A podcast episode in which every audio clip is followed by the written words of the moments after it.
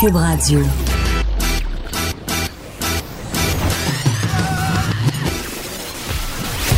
Pour elle, il n'y a jamais de mauvaise question.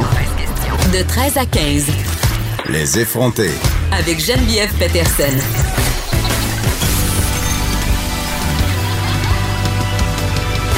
Cube Radio. Salut tout le monde, j'espère que vous allez bien. Vendredi, dernier jour de la semaine, pour moi, elle fut courte et je suis enfin délivrée de mon jet lag et je suis euh, maintenant très au fait de la journée hein, que nous sommes parce que toute la semaine, j'ai été un peu mélangée. Je dois le dire, mercredi, je pensais qu'on était lundi. Euh, bref, j'étais dans un brouillard, euh, mais je sais pas si vous êtes dans le même brouillard que moi, mais on s'en va vers la fin de semaine très, très bientôt. Mais avant, toutes sortes de sujets pour vous, des sujets d'actualité. Évidemment, il se passe euh, des grosses affaires malheureuses euh, dans l'actu. Euh, on parlera évidemment du meurtre d'Océane Boyer. Mais avant, je veux qu'on fasse un petit retour sur ce que j'appellerais l'affaire Lisande Nadeau. Là. Lisanne Nadeau, euh, on en a parlé hier abondamment. C'est cette influenceur, cette star euh, d'Instagram, mais aussi star de YouTube. Quand même, euh, un demi-million de personnes la suivent sur les deux plateformes. Donc, presque un million de personnes la suivent globalement et ça, je compte pas son Twitter ni son Facebook. Bref, elle est bien, bien populaire sur les médias sociaux. Elle est suivie par bon nombre de jeunes femmes, de jeunes filles aussi. On en parlait hier et la raison pour laquelle Lisanne Nadeau a fait couler de l'encre dans les médias traditionnels parce qu'on n'a pas l'habitude dans nos médias traditionnels de, s'attarder aux influenceurs, mis à part peut-être dans les sections potins euh, de nos médias, c'est parce qu'elle a décidé de s'inscrire à une plateforme qui s'appelle OnlyFans et de vendre des photos d'elle nues pour faire de l'argent. Et là, je ne referai pas tout le, le laïus que j'ai fait hier pour vous expliquer pourquoi moi je trouvais qu'il n'y avait pas de problème là-dedans vous aurez compris, moi, je suis, d'accord avec la démarche de Lisante Nadeau parce que c'est une démarche qui est faite de façon consentante. Euh, c'est une démarche qui est faite de façon même féministe, à mon sens. Euh, montrer son corps, faire de l'argent avec, c'est une reprise de pouvoir pour les femmes, une reprise de pouvoir économique sur leur corps. Voilà, résumé de ma pensée d'hier. Mais là, Lisandre, tout au long de, cette expérience sur euh, OnlyFans, a documenté ce qui se passait à l'aide de stories, comme elle le fait très, très souvent à propos de sa vie au grand complet. Elle nous a pas très, très habitués à la censure. Ceux qui la suivent le savent. Et là, hier, j'ai vu qu'il y avait des stories euh, qui avaient été délitées. Et c'était les stories qui concernaient le montant d'argent que Lisanne Nadeau avait engrangé avec sa présence sur OnlyFans. Euh, en seulement six heures, elle avait ramassé plus de 8000 dollars US. Elle avait 500 fans une heure plus tard, elle était rendue à quelque chose comme 11 000. Euh, hier, c'était rendu à 20 000 et à un moment donné, c'était rendu à 40 000 US. Ça a monté très, très vite. En moins de 24 heures, Lisanne Nadeau a amassé une somme quand même assez faramineuse, 40 000 US, assise sur son sofa, hein, il faut le dire. Elle-même était euh, un peu surprise de tout ça. Elle ne s'attendait pas à ça. Et très vite, euh, en plus de devoir subir les jugements par rapport au fait qu'elle s'était mise à nu sur Internet pour générer du profit, sont venues les critiques sur l'argent. Hein? Parce que au Québec, on n'aime pas ça l'argent. On est un petit peu judéo-chrétien.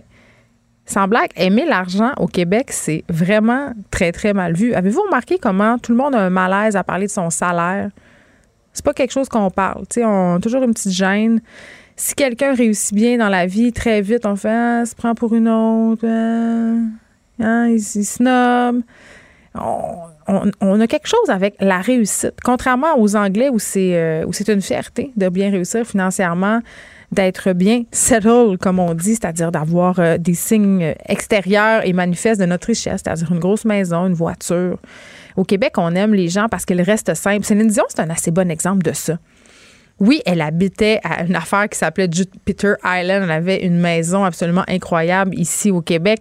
Euh, la fille a voyage en jet privé, mais elle nous avait toujours un peu, et c'était l'habileté, je crois, de René Angélil. Euh, Céline Dion, son équipe et elle nous faisait vraiment miroiter un mode de vie simple. Elle comme nous autres, elle restait simple, elle mange du pâté chinois.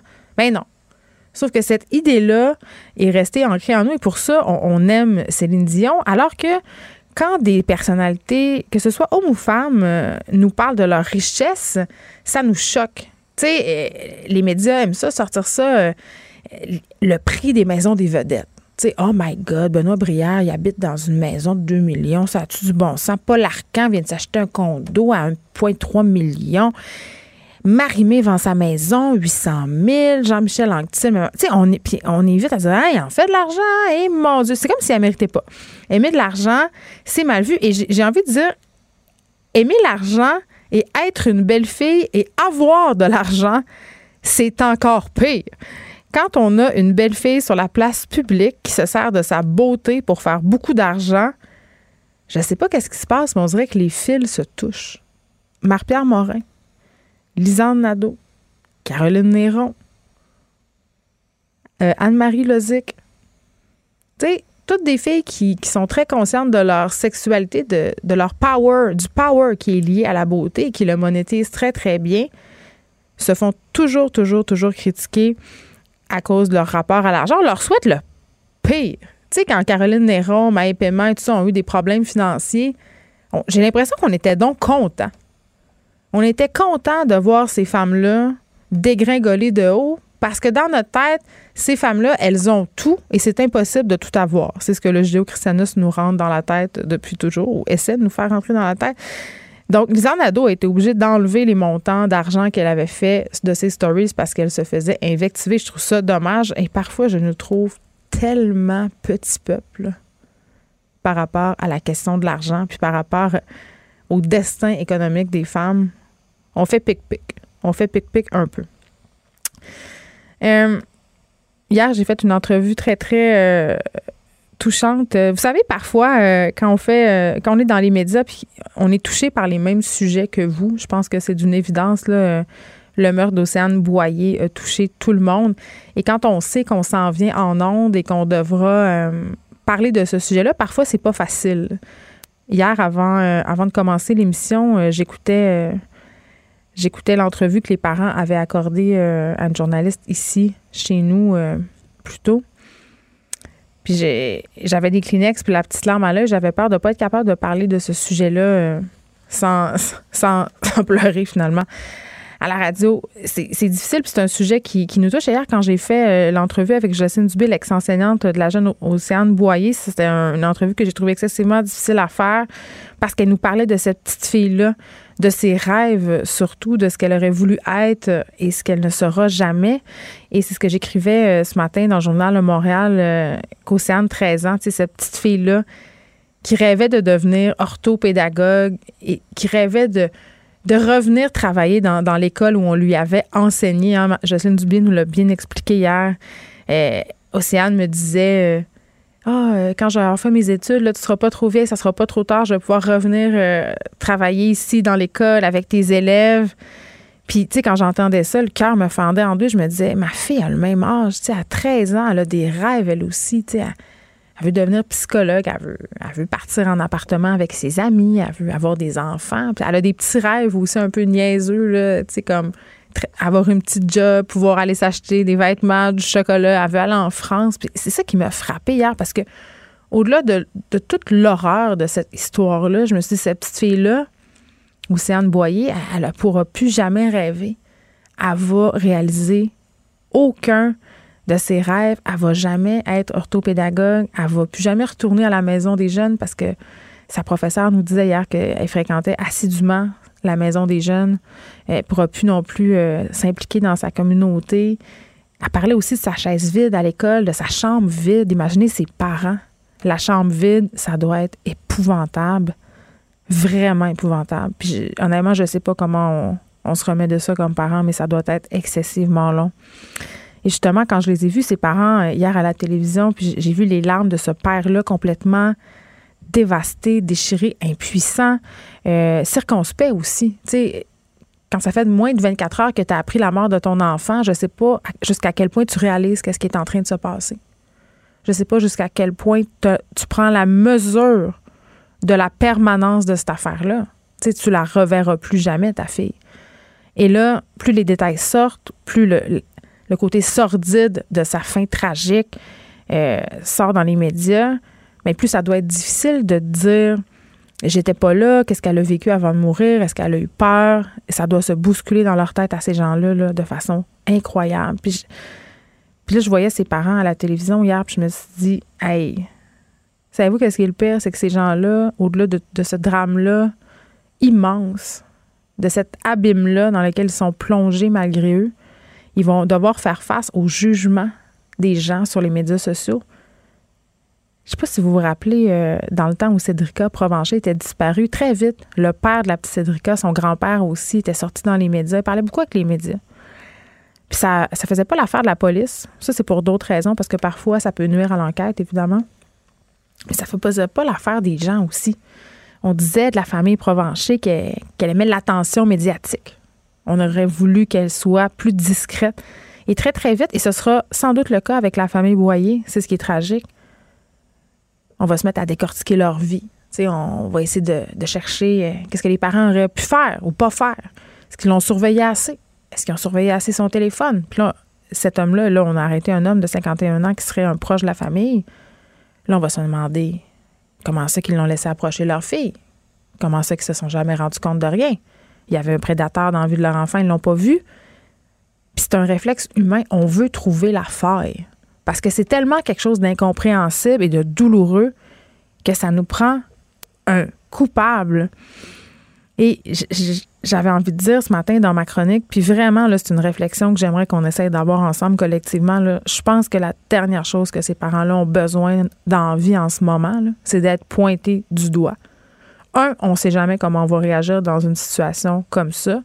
Deux, même si tu as été un parent moyen, et je dis pas que c'est le cas des parents boyés, c'est vraiment pas ce que je suis en train de dire. D'ailleurs, euh, l'enseignante à qui on a parlé hier semblait dire que c'était des parents très impliqués.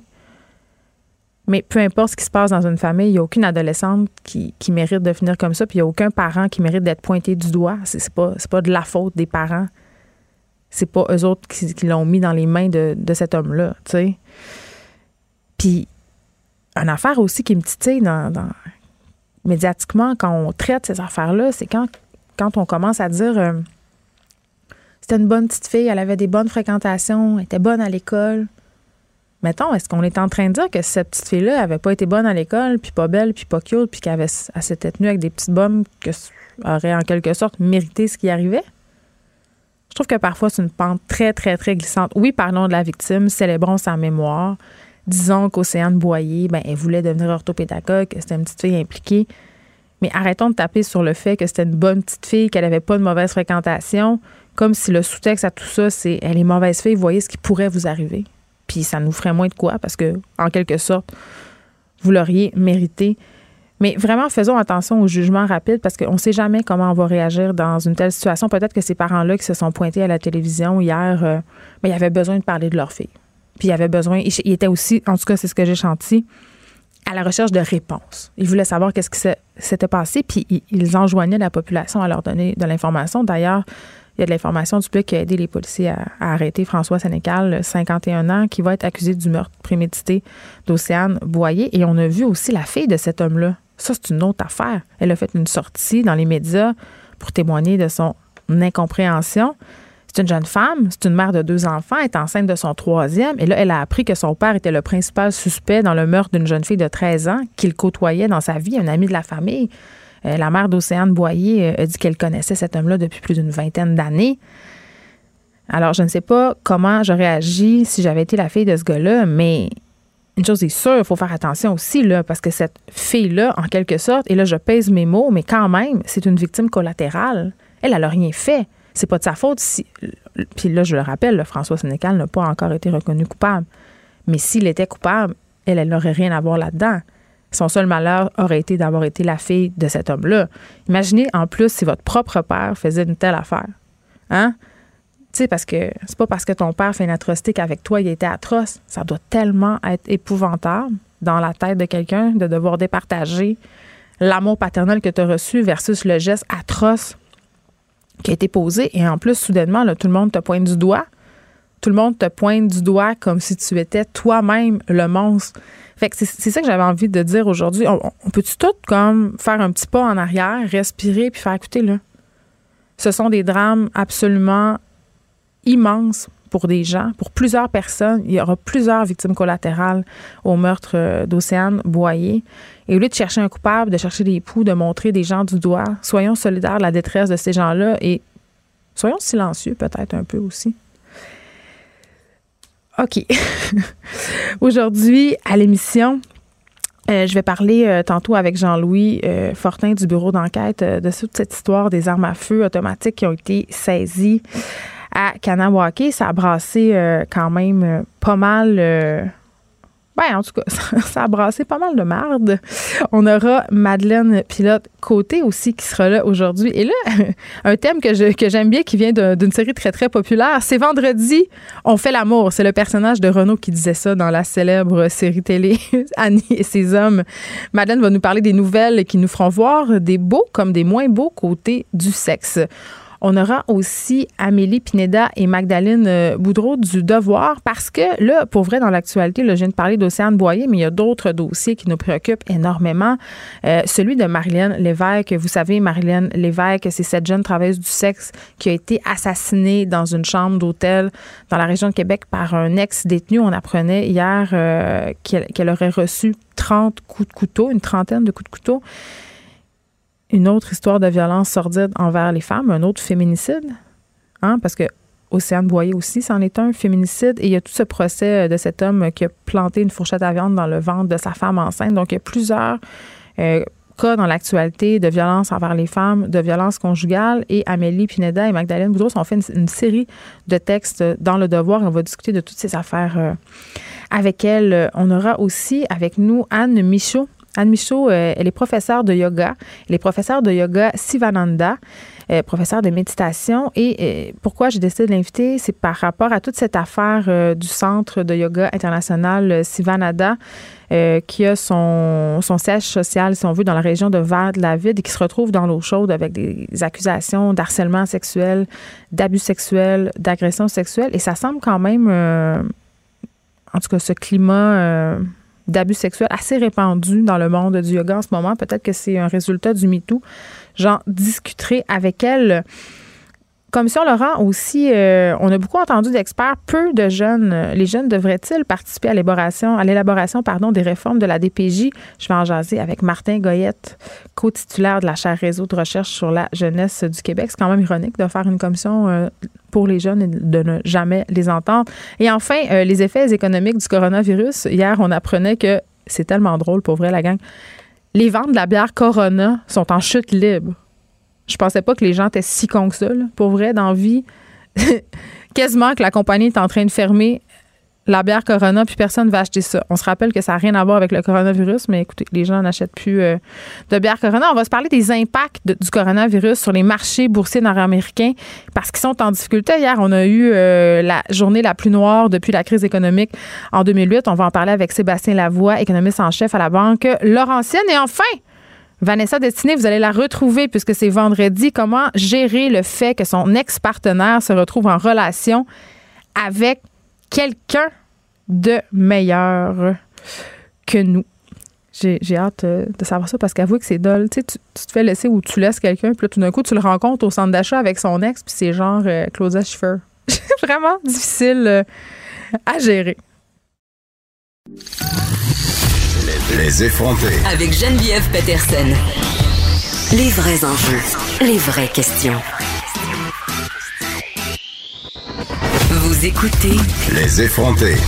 On apprenait ce matin dans le Journal de Montréal que des armes à feu automatiques ont été saisies à Kanawaki en janvier. J'en parle tout de suite avec Jean-Louis Fortin, directeur du bureau d'enquête de Québécois. Jean-Louis? Bonjour Geneviève. Écoute, toute cette histoire d'AK-47 et de d'armes d'assaut, euh, euh, euh, j'ai dit en début d'émission un pas très beau mot, brasser de la merde pas mal depuis quelques semaines. Là, commençons par nous situer. Là, raconte-nous comment les Peacekeepers ont fait cette découverte-là. Je pense que ça fait comme deux mois.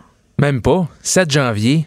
C'est tout récent. Tu sais, quand François Legault disait plus tôt cette semaine, euh, on a des informations qu'il y a des AK-47, des armes d'assaut sur la réserve, puis ça a mis un peu le feu aux poudres. Mais les hein. gens ont trouvé ça maladroit. Ben, les gens, il y, en a qui, ont dit si c'est une, vraie information, c'est de l'info stratégique, pourquoi t'en parles comme ça? D'autres qui disaient il exagère, c'est pas vrai qu'il y a des AK-47. Là, ce qu'on se rend compte, c'est que ça, ce que les Peacekeepers ont trouvé en janvier, ça lui donne raison. Peut-être pas des AK-47, mais certainement des armes de guerre 7 janvier, euh, les Peacekeepers parlent d'un communiqué sont en anglais, the traffic stop, donc on peut penser un arrêt, de, un, un, un, contrôle de routine. Là, vous voulez vérifier l'identification du véhicule, permis de conduire, etc. Euh, Il n'y avait aucun soupçon sur ce véhicule, c'est un hasard. Là. Un hasard selon euh, ce qu'ils nous disent. Un hasard. Et donc, rouvre les portes du véhicule, se rend compte qu'il y a plusieurs armes à l'intérieur. Deux hommes qui viennent de l'extérieur de la réserve. Donc, on peut penser peut-être qu'ils venaient, qu'ils venaient faire une vie raison. Oui, parce qu'il y aurait du trafic d'armes euh, à Kanawake. Ben, je veux pas mal parler, mais c'est quand même quelque chose qui s'assure. Bon, oui, c'est un, un, secret de polichinelle. C'est ça. au fil des années, il y a beaucoup d'armes illégales qui ont été saisies euh, sur la réserve. Donc, deux hommes qui viennent de l'extérieur, euh, les policiers poursuivent leur enquête, ça les mène à une résidence sur la réserve. Et là, on trouve et là, c'est pas n'importe quoi. Quand on parle d'une MP40, hein, c'est une mitrailleuse légère, euh, la fameuse MP40 que les forces allemandes utilisaient pendant la Deuxième Guerre mondiale. C'est redoutable. C'est pas une arme de chasse, non. Vas pas à l'orignal avec ça, Geneviève. Là. Non, je te oui, Alors, euh, deuxième chose, une .50, qui est une mitrailleuse très lourde qui peut véritablement faire un carnage sur, un, champ de bataille. Et ben, finalement, une Tech 9, là, qui est euh, une arme, euh, je te dirais, plus de gang de rue, semi-automatique, relativement légère. Donc, euh, ce sont certainement. Donc, évidemment, c'est illégal de posséder euh, euh, ces armes-là et de les revendre dans le contexte où. Mais est-ce qu'on sait justement qui, qui se rend là pour acheter ça? Tu parles peut-être de gangs de rue ou. Ah, ben oui, c'est clairement destiné au marché noir. Là. Euh, et, on ne connaît pas vraiment la provenance de ces armes-là. Euh, c'est quand même inquiétant. oui, effectivement. Donc, que, ça a été saisi seulement un mois, un mois et demi avant que François Legault euh, fasse sa déclaration, est-ce que c'est l'information que M. Legault avait ou est-ce qu'il y a eu des informations, des renseignements? À l'effet qu'il y en avait qu'il s'en trouvait ailleurs sur la réserve. Hmm. Euh, bon, on, peut, on, peut, on ne peut que spéculer, mais ça montre encore une fois que on joue un peu sur des mots cette semaine. Quand M. Deere, qui était le représentant euh, des Mohawks, disait euh, il n'y a pas d'armes aux barricades. Oui, mais là, pas aux barricades, mais dans le sous-sol, par exemple. Effectivement. et, la, photo qu'on a publiée sur le site web du Journal de Montréal ou dans l'édition papier est assez évocatrice. Donc, non seulement il y avait ces trois armes euh, destructrices, il y avait sept armes de poing également, il y avait des liasses d'argent, il y avait des munitions.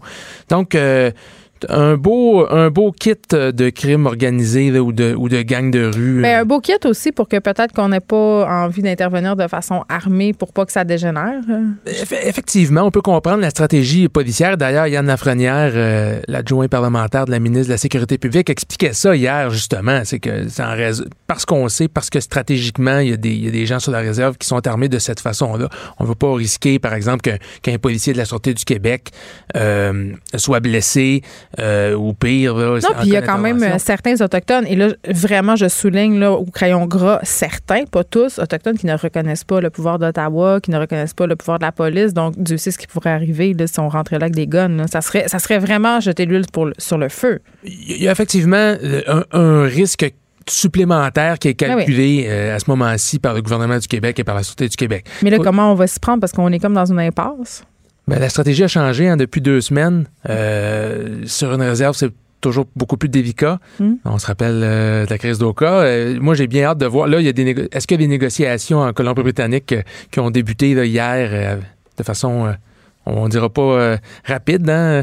Il y a eu des, des, du serrage de main puis des champs autochtones. On va voir si en fin de semaine ça va progresser. Mais présentement, Geneviève, il faut le dire, la, barricade, je ne sais même pas si on peut l'appeler barricade, ne pose pas de problème à la circulation. Non, c'est juste un statement, ils sont là. Effectivement. Et je pense que la Sûreté du Québec n'est pas pressée de euh, d'intervenir ou de faire dégager les gens de là, À la limite, on peut très bien tolérer ça pendant plusieurs jours.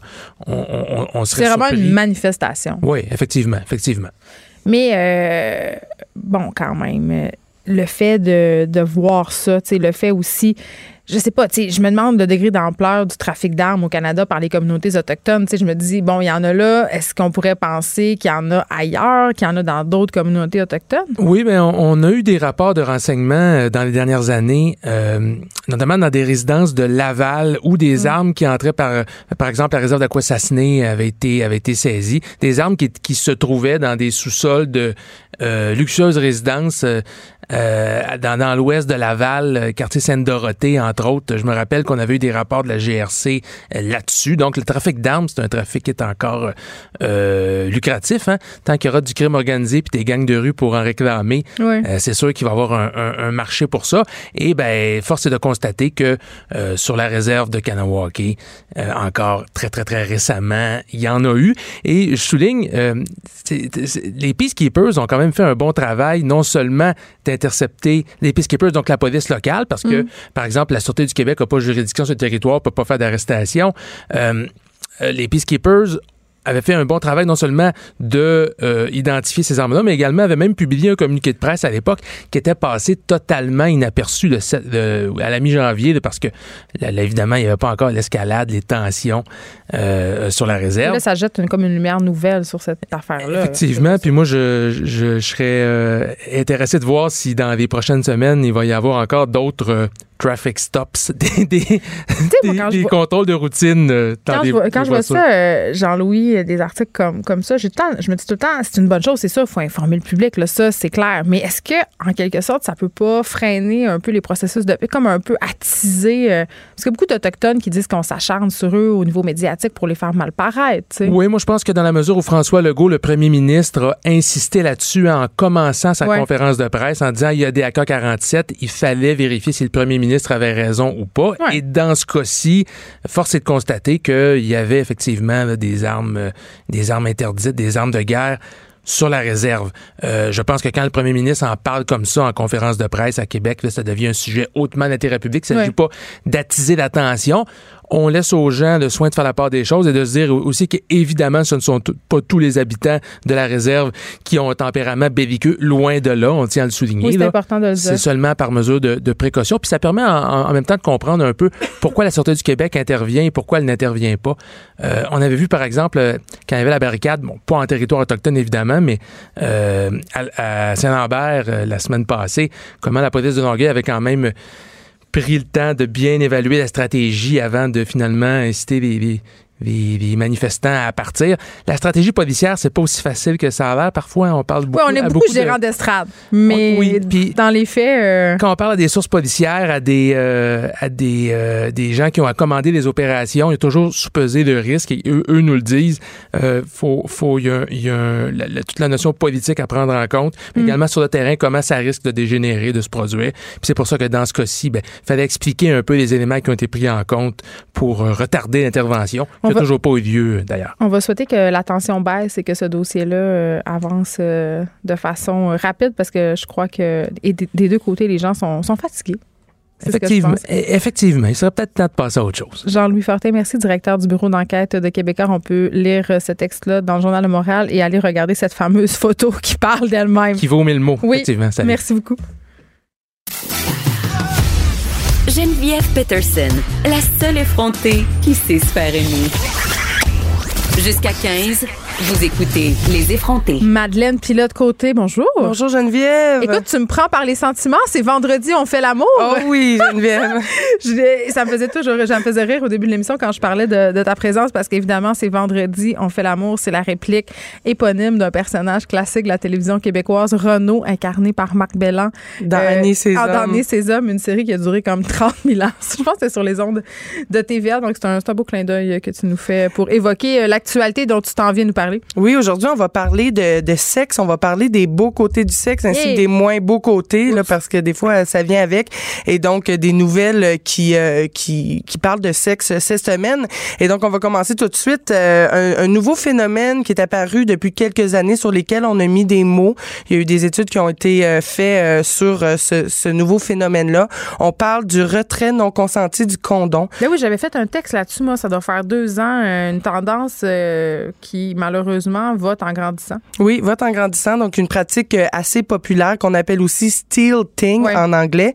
Et donc, euh, c'est ça, c'est quand euh, des, des gens vont faire l'amour, ils vont retirer le préservatif sans avertir le ou la partenaire Et donc, on peut presque considérer ça comme un viol. Ben, c'est une agression sexuelle. J'avais, à l'époque où j'avais écrit ce texte-là, je pense qu'il est encore disponible sur le site du sac de chips, si je m'abuse, mais j'avais fait un sondage très maison avec les filles au bureau mm. et j'avais dit, bon, vous autres, ça vous est-tu déjà arrivé? Et en très grande majorité, la réponse a été oui. Moi, ça m'avait beaucoup surprise. Ben oui, puis ça arrive, puis peut-être que vous en êtes même pas rendu compte et ça vous est, déjà arrivé aussi. Et donc, euh, c'est ça, c'est une, une femme qui a fait euh, une étude, là, Alexandra Brodsky, qui a été publiée dans le Columbia, euh, Columbia Journal of Gender and Law. Et donc, elle, elle est allée sur des campus américains, interviewé des femmes, des hommes, et il y a à peu près là, 30 des femmes qui ont subi mm. ce genre de, de, de pratique-là. Hein. Des fois, ça peut être quelqu'un qui qui va pas retirer le condom nécessairement, mais qui voudra pas en mettre, il va quand même faire l'amour euh, avec vous, même si euh, vous. Mais ça, c'est pas du le stilting. Le stilting, c'est vraiment enlever son condom. Et tu sais qu'il y a tout un regroupement de stilters sur Internet et ces hommes-là euh, prétendent que c'est un droit pour eux de répandre leurs semences. Oui, c'est ça. C'est un droit pour eux de répandre leurs semences, de jouir dans une femme. C'est l'instinct de l'homme et donc ils vont se justifier de, de cette façon-là. Et il y a plusieurs groupes, effectivement, qui, qui, qui sont constitués d'hommes sur Internet qui vont défendre cette pratique-là et euh, qui vont dire, par exemple, pour moi, on peut pas boire le verre à moitié vide. Si une fille veut du sexe d'un homme, elle doit prendre aussi sa semence. Ah ben. Donc, c'est très euh, décourageant. Donc, euh, faites attention. Et Sachez que vous pouvez être poursuivi si vous enlevez le condom sans le consentement. Oui, définitivement. Et ceux qui sont victimes de ça, celles qui sont victimes de ça, faut vraiment prendre en considération que c'est un, un, viol. Il faut pas avoir peur de mettre les mots dessus parce que ça a été fait sans consentement, bien évidemment. Tu sais quand même qu'il y a des hommes, euh, en tout cas, j'en remarque que c'est souvent les hommes d'un certain âge qui vraiment ont des réticences à porter un condom. Oui. Vraiment, là, ils veulent pas le mettre, ils sont comme, ah, mais j'ai de la misère à bander, j'ai pas de sensation. Il y a comme, il y a quelque chose qui se passe, là. Oui, il y a comme un, dégoût presque du condom, alors que euh, ça, ça peut sécuriser vraiment un, partenaire que de le porter. Euh, sinon, les assistantes sexuelles, connais-tu ça, euh, Geneviève? En as-tu Les assistantes sexuelles, c'est pas les, les travailleuses du sexe qui se consacrent aux personnes en situation de handicap ou ça? C'est exactement ça. Hey, je passe mon examen. Bravo. Et moi, je trouve que c'est une très bonne chose. C'est pas légal présentement au Canada, mais c'est ça. Donc, c'est des euh, un service de prostituées, on pourrait dire. Donc, de, des travailleuses du sexe, des travailleurs du sexe qui vont offrir euh, du sexe, des conseils, qui vont apprendre aux handicapés à comment se masturber, qui vont leur donner une certaine confiance en soi pour qu'après ils puissent aller rencontrer d'autres gens. J'avais vu un documentaire tellement fascinant. Euh, évidemment, dans le vortex Netflix, hein, mm-hmm. euh, cette, voûte de documentaires. Euh, il y a beaucoup de, documentaires sur la sexualité. Euh, sur Netflix, pas nécessairement sensationnaliste ou racoleur, mm. vraiment des vrais documentaires. Et j'avais vu un documentaire fascinant sur les assistantes sexuelles qui accompagnaient des hommes vierges. C'est-à-dire, les gars étaient tellement stressés d'avoir une première relation sexuelle avec une femme qui faisait appel à ces femmes-là, qui étaient souvent des femmes de 60, 65 ans. Là, c'est pas. Euh, parce que moi, dans ma tête, je me disais, ah, ces jeunes-là, ils vont appeler peut-être des travailleuses du sexe pour avoir une relation sexuelle euh, avec elles pour que ça soit fait. Mais mm. non, c'était vraiment tout un travail thérapeutique sur le fait, euh, parce que ces gars-là avaient peur de l'intimité, avaient peur de l'intimité avec une femme. Et là, tu voyais tout le travail et ça aboutissait ou pas avec la relation sexuelle avec cette femme-là. Et c'était. Il y avait quelque chose de beau là-dedans. Ben oui, puis on parle vraiment de thérapeutes qui vont enseigner la sexualité à ces handicapés-là. Et euh, ce qui est intéressant, c'est qu'ils vont vraiment les accompagner tout au long de, ah, parce ont des la besoins découverte. Sexuels, oui, ils ont des euh, besoins sexuels, définitivement. Et il y a de plus en plus de reportages qui sortent là-dessus. Et j'aimerais vraiment ça que ce soit légalisé au Canada parce que c'est une pratique, selon moi, qui relève des, de la psychologie euh, presque et de, du, bien-être de ces handicapés-là qui, mm. ce pan-là de leur vie, ne sont jamais exploités. Mais je serais quand même curieuse. Tu sais, on parle beaucoup euh, des troubles du spectre de l'autisme, en ce moment. Puis on sait qu'un des combats des, des parents d'enfants autistes, c'est de d'envisager l'avenir, c'est quand leurs enfants vont devenir adultes. Et pour certains autistes, la sexualité, ça, ça peut faire partie de la vie. Mm-hmm. Et c'est un aspect quand même difficile à gérer pour des parents. C'est très, très délicat. On peut pas, euh, un parent peut pas enseigner la sexualité ben à son enfant. À, à, 22 ans, non, ça, ça, weird, ça fonctionne pas. C'est un pan de leur vie qui n'est qui est pas accessible pour les parents. Et donc, il faut remettre ça dans les mains de professionnels. Et c'est pour ça qu'on... Que... La question de l'intimité aussi, tu sais, ces gens-là, euh, soit les personnes en situation de handicap et tout ça, c'est des gens qui sont habitués d'avoir de l'aide en tout temps. Donc, ils sont sans arrêt un peu, pas violés dans leur intimité, mais tu comprends ce que je veux dire. Ils ont un mm-hmm. rapport à l'intimité qui est très différent mm. euh, de nous. Donc, tout ça est fort euh, intéressant. En République tchèque, c'est le premier pays euh, qui, qui, a vu apparaître ce secteur professionnel. Et donc, c'est légalisé là-bas. On espère qu'au Canada, ça va l'être aussi. L'appel est lancé. Justin, si tu nous écoutes. L'appel est lancé. sinon, la légalisation canadienne rend vulnérables les travailleuses du sexe. Bon. Attends un peu. Là, moi, je Là, expliquons qu'est-ce qui est légal ou pas euh, par rapport au travail du sexe au Canada, parce que c'est tout le temps mêlant. Moi, je pensais que qu'est-ce qui était illégal en ce moment, c'était la sollicitation. Bon, la sollicitation, oui, est illégale. Donc, une prostituée ou un prostitué n'a pas euh, un contact direct avec son client, ne peut plus faire des annonces sur Internet. Donc, va avoir mais il y en a plein des annonces sur Internet. Oui, mais c'est illégal et donc va avoir recours souvent à une autre personne qui va les mettre en contact avec leur client. Donc, le lien direct avec le client, avec la, loi C-36 que le gouvernement conservateur avait fait passer. fait que moi, mettons, je peux, si je veux être une travailleuse du sexe, m'afficher sur Internet via un intermédiaire. Oui, un intermédiaire. Ça, c'est pas illégal. Non, ça, c'est. on joue avec les mots, il y a qu'un peu? Ben, c'est ça. C'est pas illégal, mais une prostituée ne peut pas avoir un contact direct ah, avec son client. Ensuite. Ça euh, un condom, c'est correct? C'est pas un contact direct, ça? si elle l'enlève, c'est moins bon. mais si, euh, aussi, c'est ce que cette loi-là dit, c'est que, bon, la prostituée, le prostitué n'est pas, euh, va pas euh, subir de conséquences de la loi. Donc, n'ira pas en prison si elle est prise sur le fait. C'est le client qui va être pénalisé. Ce qui se passe avec ça, c'est que la prostituée ne veut pas que son client soit pénalisé et donc va se cacher, va se retrouver toute seule dans des situations dangereuses parce qu'elle ne veut pas appeler la police. son client c'est son gagne-pain. Ben oui, et ne veut pas avoir de représailles euh, de la part euh, de, de, son pimp ou quoi que ce soit et donc va se retrouver dans des situations extrêmement dangereuses et il va devoir euh, dealer, il va devoir trouver un moyen de s'en sortir toute seule. Même chose à l'hôtel. Les prostituées maintenant ne peuvent plus aller à l'hôtel. Arrête de prostituée, ça coche mon oreille à chaque fois. Dis travailleuse. Travailleuse du sexe. Merci. Parfait. Et donc les travailleuses du sexe. tapé sur les doigts. ben oui, mais c'est bon, j'apprends, j'adore.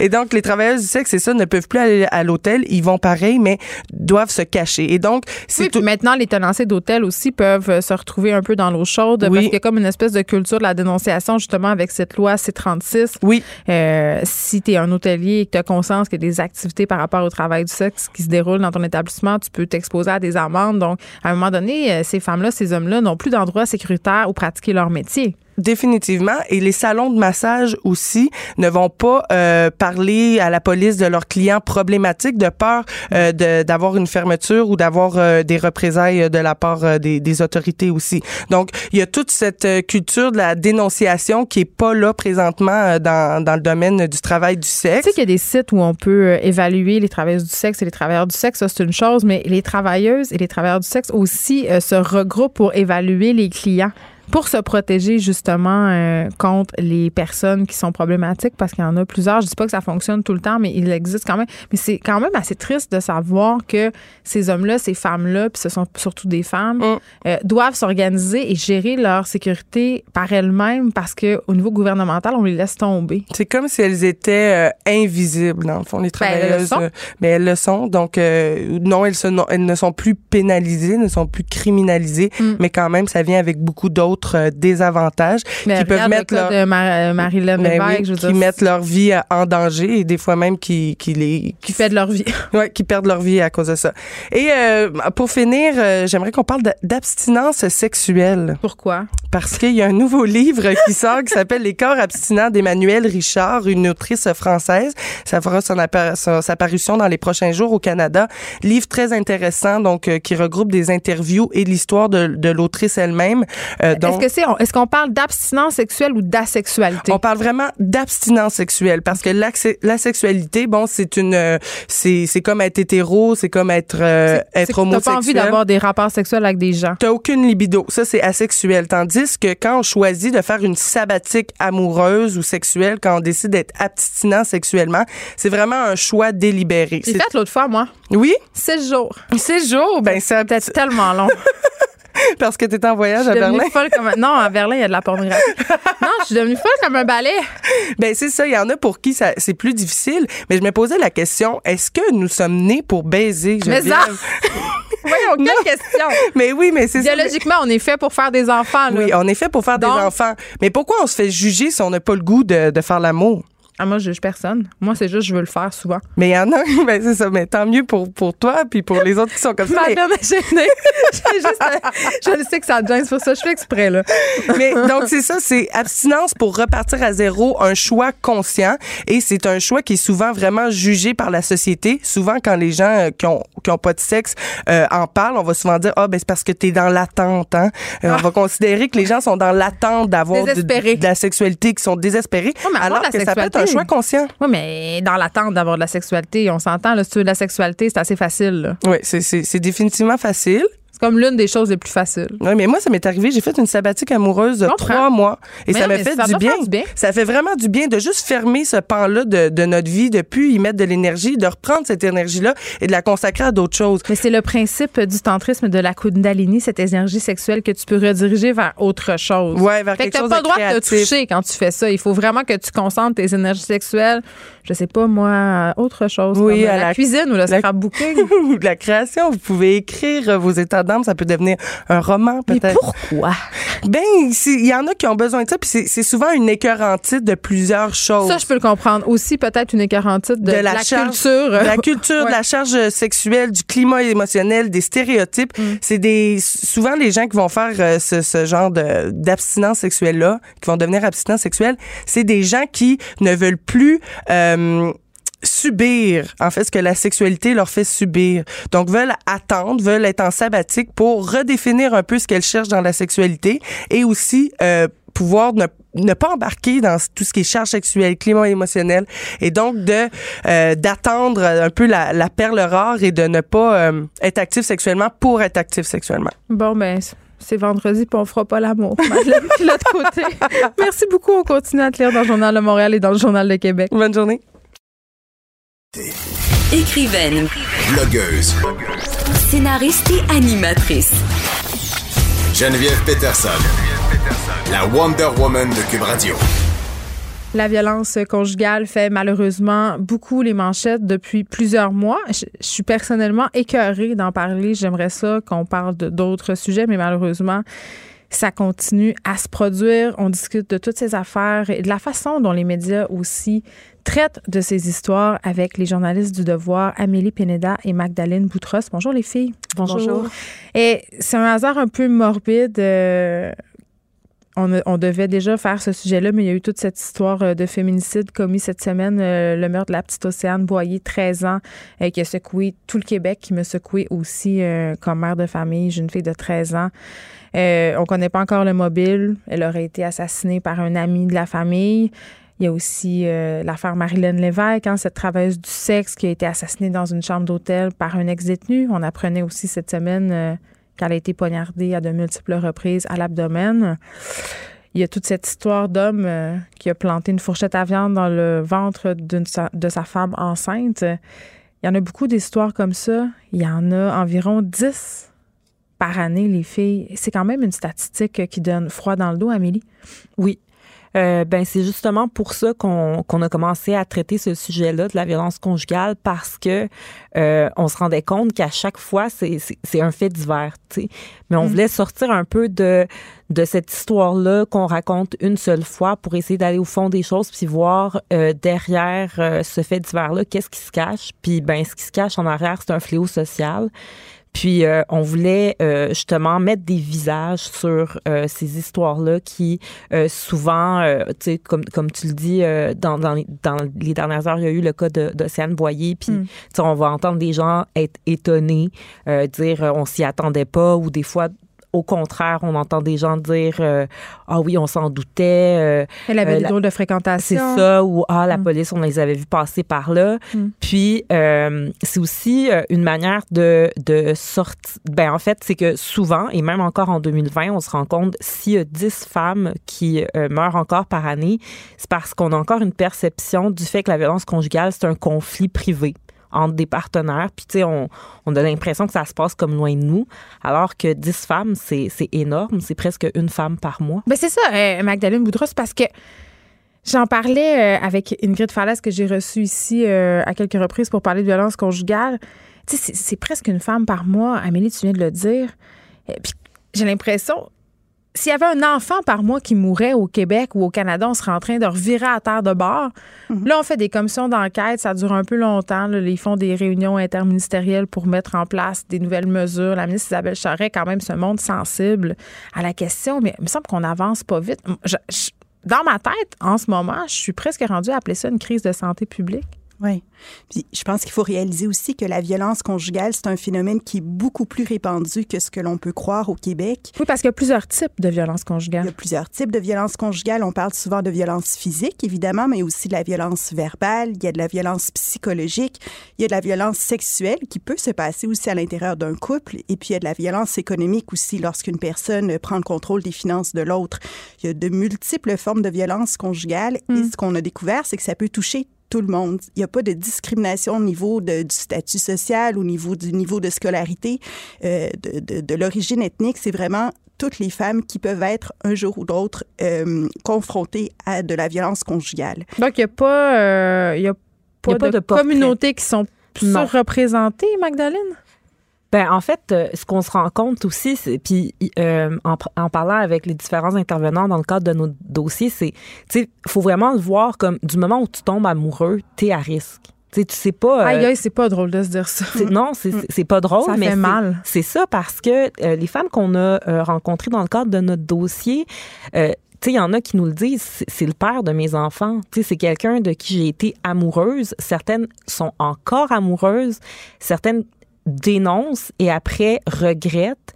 Euh, pour, pour différents motifs. Des fois, c'est parce que justement, il y a, y a l'aspect familial, mais il y a aussi le fait que ben elles ont elles ont peur de retomber en amour avec lui. Et ces hommes-là, ils ne sont pas terribles 24 heures sur 24 non plus. Pas toujours. Et il euh, y, a, y, a, un des témoignages où, où euh, la femme a dit ça s'est vraiment installé de façon graduelle. au début, c'est des commentaires. Après ça, ça devient un, petit peu des bousculades. Puis à un moment donné, ça atteint un point où, bon, euh, le, ton, ton, ton, ton conjoint t'étrangle. Y y a une... Mais je parlais avec Geneviève Comartin, dont, dont la mère a été assassinée par, par son conjoint. Il l'a étranglée avec une ceinture sur le plancher euh, de sa maison. Puis elle me disait, euh, tu sais, Geneviève, euh, de l'extérieur, tout le monde te dit tout le temps, ouais, mais comment, pourquoi t'as rien fait? Pourquoi t'as pas sorti ta mère de là? Mais c'est ça qu'elle me disait. Elle me disait, ça commence de façon pernicieuse en disant, par exemple, ah, t'as beaucoup d'amigas hein, sur Facebook. Mhm. Donc là, tu sais, puis à un moment donné, ça vient qu'il faut qu'elle ferme les rideaux de la maison euh, quand elle est seule pour pas que des hommes à l'extérieur puissent la voir. Mhm. Donc ça s'installe de façon pernicieuse. Puis je pense que, Amélie, corrige-moi si je me trompe, mais c'est comme ça qu'on installe euh, cette emprise duquel c'est très difficile de s'échapper à un certain moment. C'est que c'est très long. On, on devient en quelque sorte pas dépendante, mais instrumentalisée. ben oui, parce que les femmes euh, disent souvent que euh, elles vont elles vont perdre un peu confiance en elles et mm. surtout elles vont se sentir parfois coupables ou se remettre en question sur euh, les commentaires que leurs conjoints leur leur font. Oui, Donc, je suis folle. C'est ça. Ça c'est ce qui revient souvent. C'est j'avais l'impression que je virais folle. Le gaslighting. Ouais. Parce qu'il y en a beaucoup. Le gaslighting, c'est quand on, on on manipule la vérité de façon à faire croire euh, à l'autre euh, quelque chose qui est un peu distordu. Tu sais, j'ai lu, euh, je crois que c'est dans un de vos articles, une, madame qui racontait que son mari jouait avec la température de la maison, ou en tout cas, puis elle avait l'impression qu'elle avait froid. Ça peut être, ça peut être dans des petits gestes comme ça, juste pour avoir le dessus psychologique. Au niveau judiciaire. Il n'y a rien à faire contre ça. Tu parlais tantôt, euh, euh, Amélie, de, d'harcèlement psychologique, de, de, violence psychologique. Ça, en cours, on peut pas faire grand-chose. Non, c'est, des violences qui sont très difficilement euh, démontrables souvent. Mais ce qu'il faut se rappeler aussi, c'est que la violence conjugale, c'est toujours une dynamique de contrôle. C'est, On parle souvent de perte de contrôle, puis ça, ça, vous dérange les faits. Oui, c'est ça. C'est pas une perte de contrôle, c'est pas péter sa coche, c'est vraiment vouloir avoir le contrôle, puis par, des fois le contrôle absolu. Puis c'est ça un féminicide, c'est quand tu veux contrôler la personne totalement et complètement jusqu'au point où tu veux la tuer parce que tu ne veux pas qu'elle soit avec quelqu'un d'autre ou qu'elle mm. aime quelqu'un d'autre. Puis, puis, il y a aussi le fait que, euh, euh, comme Magdalene l'écrivait dans un de ses articles, c'est la violence mm. conjugale n'est pas un crime au Québec, il faut avoir commis une infraction dans un contexte de violence conjugale. Puis euh, il y avait une des, intervenantes à Magdalene, si je me souviens bien, je pense que tu peux peut-être le raconter, qui expliquait qu'une femme, son mari mettait une pelle. Euh, C'est ça, il mettait. Ah! son mari disait qu'elle allait l'enterrer dans, dans, son jardin, puis il lui répétait cette, cette menace-là à tous les jours, puis à un certain point, il a juste arrêté de lui dire, puis il a mis une pelle à côté de la porte. Alors ça, c'est d'une violence inouïe, mais tu peux rien faire contre ça parce que tu fais rien de criminel. Mais pourquoi elles s'en vont pas? C'est ce que tout le monde se demande. Ben, c'est ça, c'est le pas à, franchir et c'est là où justement le, dossier s'inscrit dans ça, c'est que nous aussi comme proches, comme sœurs, comme comme filles, euh, comme amis, c'est un peu notre rôle aussi d'être vigilant face à ça parce que quelqu'un qui est qui, qui comme sous cette emprise là ne, ne réalise pas l'ampleur de ce qu'il est en train de vivre. Ben, il me semble qu'il y a une pelle à côté de la porte, ça doit être horrifiant. Oui, et si tu as des enfants, ça doit l'être ah. encore plus. Parce qu'il y, a des, y, a des, y a des mères de famille qui disent Moi, je voulais pas prendre la chance qui, qui applique sa menace de mort envers nous. Euh, oui, puis en plus, on sait que dans les cas de violence conjugale, puis dans les cas de garde d'enfants, souvent le juge va pas tenir compte de l'historique de violence conjugale du père, donc va confier les enfants au père des fins de semaine. Puis on l'a vu, là, ça s'est passé récemment dans des cas d'homicide familial. Euh, comment ça se fait que des enfants se ramassent? Il y a des femmes qui partent pas parce qu'elles ne veulent pas que leurs enfants soient seuls avec ces hommes-là. Mhm, mhm. Puis ce dont on s'est rendu compte aussi, c'est qu'il n'y a, pas de, il a pas de communication nécessairement entre la Cour supérieure et puis la DPJ. Donc, quelqu'un qui va être accusé de violence conjugale, ça n'aura pas nécessairement d'effet sur la garde d'enfants.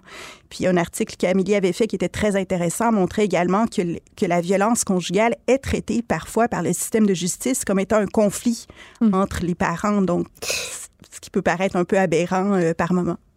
Magdalene, un truc euh, que tous les homicides conjugaux euh, dont on a malheureusement été les témoins ces derniers temps ont mis en lumière, c'est la question de la violence post-séparation. Vous avez fait un, vidéo très, très intéressant, Amélie, toi, vous avez recueilli le, témoignage d'une dame, Nancy Jean, je crois. qui raconte comment son ex lui faisait vivre l'enfer, la menaçait de mort, puis qu'elle pouvait rien faire, même si on en était séparés. Racontez-nous un peu ce qu'elle vous a raconté. Bien, en fait, euh, euh, Nancy, elle, euh, était voisine de son de son ex-conjoint, donc ils habitaient même pas ensemble. Puis c'est un peu dans, dans ça que s'est développée leur relation. Puis lui, est, rentré à plusieurs reprises par effraction chez elle. Donc il, attendait. Il attendait. Si euh, s'il y avait des, euh, des, des, situations qui lui plaisaient pas, il était euh, il, ouvrait une fenêtre puis rentrait chez elle. Imaginez-vous. Puis il y a eu une fois où donc il est rentré chez elle puis il l'a battu et c'est à ce moment-là le lendemain que Nancy a porté plainte. Mm. Et par la suite, en fait, c'est que Nancy nous raconte avoir l'impression de vivre comme quelqu'un qui est déguisé en permanence parce que elle a dû déménager c'est ça, Amélie, parce que c'est, j'ai l'impression que c'est les victimes qui doivent payer. Elle devait déménager en 24 heures, cette femme-là, complètement changer de vie, changer de linge, changer de char. Lui, monsieur, lui, il continue à habiter à côté. Puis... Oui.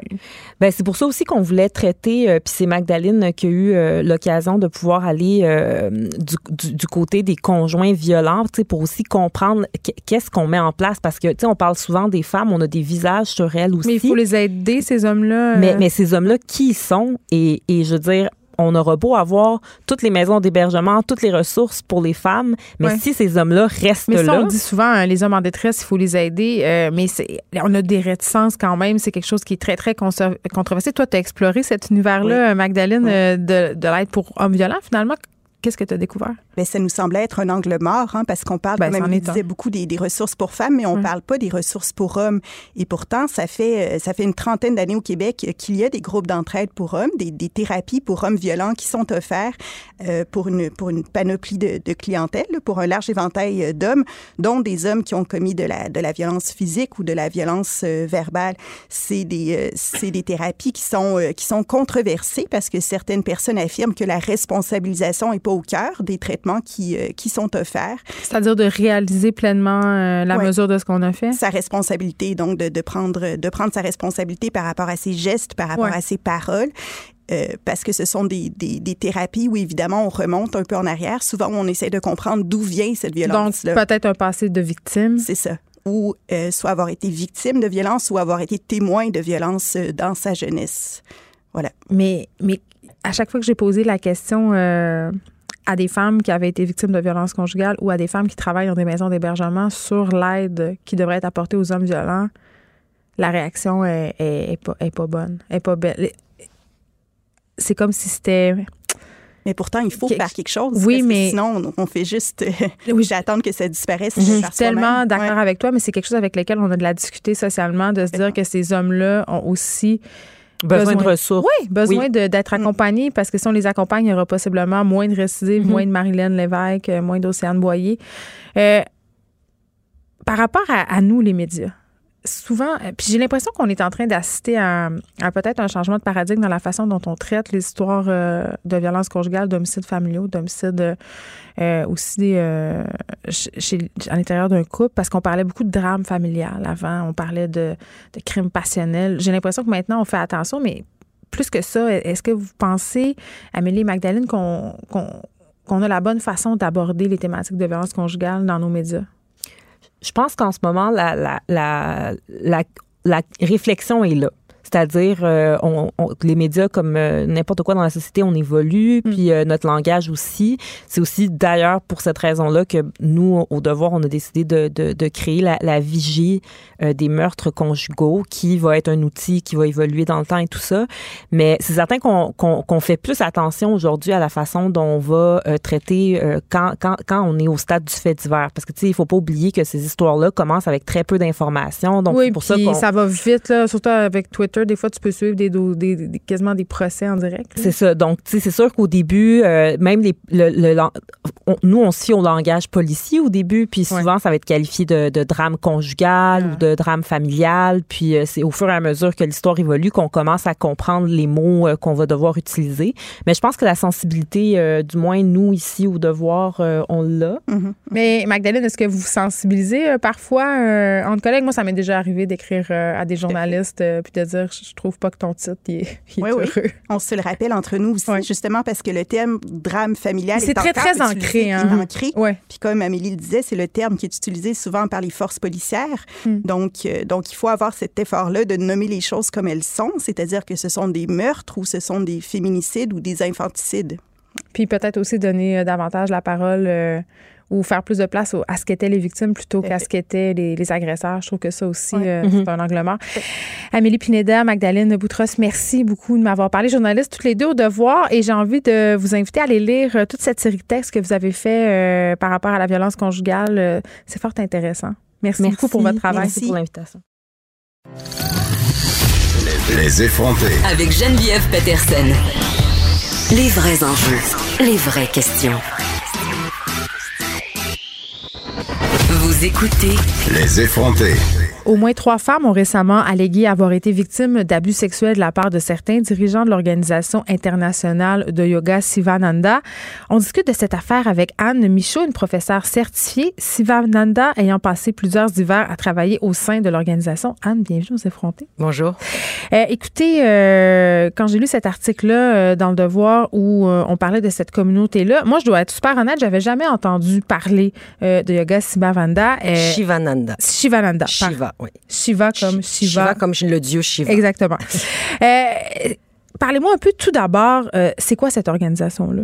Alors, euh, Shivananda, en fait, l'organisation. Alors, Shivananda, c'est mhm. le nom de Swami Shivananda, mhm. qui était un maître indien euh, qui, euh, qui a vécu dans le milieu des années, euh, enfin au, au, début du siècle, et qui, dans les années 50, a envoyé un de ses disciples qui s'appelait Vishnu, Swami Vishnu Devananda, en Occident pour propager le yoga. Et c'est Swami Vishnu Devananda qui a fondé le premier centre à Montréal et le premier ashram à Mais c'est-tu un type de yoga particulier ou? Alors, c'est un, c'est, c'est dans, c'est du Hatha Yoga. OK. Donc, c'est du Hatha Yoga classique. Ce que Swami mm. Vishnu a fait, c'est qu'il a pris, lui, c'était un, c'était un, il était expert dans les asanas. Quand on parle de yoga, on pense souvent, on pense juste aux asanas, aux exercices corporels. Le yoga, c'est un, c'est un mode de vie, c'est beaucoup plus large. plus holistique là, que seulement faire les positions. C'est ça que j'avais envie de savoir. Oui. OK. Vous, c'est quoi votre relation avec l'organisation de Yoga Shivananda? Alors moi, j'ai fait du yoga dans ma vie. J'ai fait tout dans ma vie. J'ai fait plein de thérapies, plein d'approches. J'ai étudié euh, mm. euh, plusieurs formes de, de philosophie. J'adore la philosophie et tout ça. Mm. Et euh, j'avais fait du yoga une fois de temps en temps, mais je suis arrivée à l'ashram des Bahamas. Donc, il y a plusieurs ashrams. Un ashram, c'est un, un, lieu de retraite, d'enseignement. Mais l'ashram des Bahamas, oui, ce sont les, les, les, les ashrams Shivananda forment des mm. professeurs de yoga dans cette, dans cette forme de yoga qui est une séquence de 12 euh, postures. Euh, c'est très, euh, ça bouge pas avec le temps. C'est une transmission. Il y a pas beaucoup de variations. Là, c'est, mm. une très très bonne séquence de, de yoga. Et donc je me suis retrouvée là-bas en 2014. J'allais pas très bien après des dépressions majeures et tout. Et j'ai découvert là-bas en, en, en, le mode de vie, de me lever tôt, de faire de la méditation, du yoga, d'avoir une alimentation végétarienne, euh, et puis de, de, de, prendre des cours, d'apprendre à relaxer mon système nerveux. En tout cas, tout ce mode de vie-là m'a vraiment attiré et j'ai décidé de faire ce qu'ils appellent là-bas le programme d'études résidentielles. Donc, pour devenir prof? Pour devenir professeur. Non, non, c'est-à-dire deux choses. Quand j'ai fait le premier euh, programme de, d'études résidentielles, mm. Karma, c'est le programme de Karma Yoga, ça dure trois mois. Donc, on s'engage à être là pendant trois mois et puis à suivre toutes les activités de l'ashram et on travaille 16 jours par semaine bénévolement en mm. échange de, de, d'être logé, nourri. Logé, en fait, au Bahamas, on est, on campe dans une tente. On est, c'est un endroit extraordinaire. C'est un lieu euh, magnifique, euh, idéal pour la pratique. Et c'est là-bas que j'ai, euh, j'ai été encouragée à faire ma formation de professeur de yoga. Moi, j'ai fait une longue carrière avant ça sur la sécurité des femmes et la violence faite aux femmes. Puis, ce que je comprends, Anne-Michel, c'est jusqu'à ce moment-là, tout va bien, vous retirez du bien de votre expérience, vous êtes, ah vous sentez heureuse là-bas. Ah, écoutez, ça m'a sauvé la vie. Il n'y en a pas de problème. Ah, ça m'a sauvé la vie. Euh, j'ai guéri de tous mes problèmes. Je me suis sortie de la médication. J'ai hmm. retrouvé ma santé physique, mentale. Donc, positif. Tout, oui. Décembre dernier. Oui. Julie euh, Salter, l'assistance personnelle de Chouami, un nom que je Vishnu Devananda. Merci. Euh, bon, cette femme-là était assistante de, cet homme-là pendant des années au centre de Val-Moré, qui est l'espèce de siège social. C'est le siège social de l'organisation internationale. Elle a publié un long message sur sa page Facebook, un très, très long message, et elle affirme euh, sans équivoque avoir été agressée pendant trois ans alors qu'elle était au service de Swami. Son message fait boule de neige. Il est partagé par des milliers de personnes. Là, d'autres femmes font des sorties pour dire que, bon, ils ont été, elles aussi. Deux autres femmes, principalement. Ce sont des victimes alléguées, là, j'aime bien le préciser. Anne, t'étais au Bahamas à ce moment-là. Oui, oui. Le ciel m'est tombé sur la tête. Oui. Oui, littéralement. Puis, comment ça a été accueilli là-bas? Dans le déni total. Oups, Oui. Ouais. Alors, premièrement, euh, quand on, une des choses que j'adorais de, de, des enseignements, c'est que euh, on vit en fonction de certaines valeurs, les valeurs principales de l'enseignement du yoga. La première, c'est Ahimsa, c'est la non-violence. Hmm. Donc, c'est ne pas faire violence à soi-même et aux autres. Après ça, c'est ne pas mentir, ne pas tricher, ne pas voler. Et euh, là, je me suis retrouvée avec mes professeurs qui m'enseignent ça et qui euh, me mentent en pleine face, comme on dit. Ils mentent ou ils sont dans le déni ah non, parce ils sont peuvent pas, ben, moi, au début, ils mentent parce que moi, la, la Swami que j'assiste me dit que ils avaient été au courant bien avant. Et dans une réunion subséquente, le directeur dit devant tout le monde qu'il ne savait pas. Donc, moi, je vois, moi, que eux me mentent. De un. Et euh, donc moi, le ciel m'est tombé sur la tête. Je suis devenue très malade. Je suis devenue grippée euh, instantanément. donc j'ai été trahi? Oh, c'est peu dire c'est peu dire. C'est une tradition. C'est comme. Oui, parce que vous avez œuvré là, pour la CALAC, vous avez fait toutes sortes de, trucs pour la, contre oui, la violence. moi, depuis six ans, je vais travailler bénévolement. Je donne de mon temps, bon, bien sûr. Puis, je veux dire, les formations que j'ai suivies là-bas, je les ai payées. Hmm. Il n'y a rien de gratuit. J'ai donné de mon temps. Et puis, dans les dernières années, j'enseignais régulièrement aux invités. Moi, j'enseigne une forme de méditation guidée qui soigne le stress. Je suis spécialisée dans la guérison du stress post-traumatique, particulièrement lié aux abus sexuels, parce que je m'en je m'en suis guérie, donc j'enseignais ça. Et euh, euh, donc, au bout de quelques jours, ils ont convoqué tout le personnel Et moi, j'étais assis, j'étais très malade. Il m'a dit de me mettre dans un coin pour pas que je contamine les autres. Hmm. Et euh, là, ils ont commencé à faire une longue, euh, une longue euh, apologie de Swami Vishnu en disant que c'était un supra-humain, un homme et tatitata, et qu'il était absolument impossible que ce que Jolie Salter avait dit était vrai. Mais moi, je savais que c'était vrai c'est mon métier, c'est ma carrière. Je savais que c'était vrai. Donc, quand lui a dit c'est quelqu'un que j'estimais, cet homme-là, que c'était impossible, qu'il fallait pas croire ce qu'il y avait sur Internet, et puis qu'il fallait qu'on retourne euh, faire nos mantras dans notre coin, puis que, puis le gourou, le gourou c'est tout, le gourou c'est tout. Moi, à ce moment-là, c'est quasiment sectaire à ce moment-là. Oui, mais c'est ça qui s'est passé, c'est qu'à ce moment-là, c'est comme si le voile, pour moi, s'est déchiré, puisqu'il y a des choses que je, comme on a toutes faites, il y a des choses qu'on tassait en ah, disant. Quel, mettons exemple.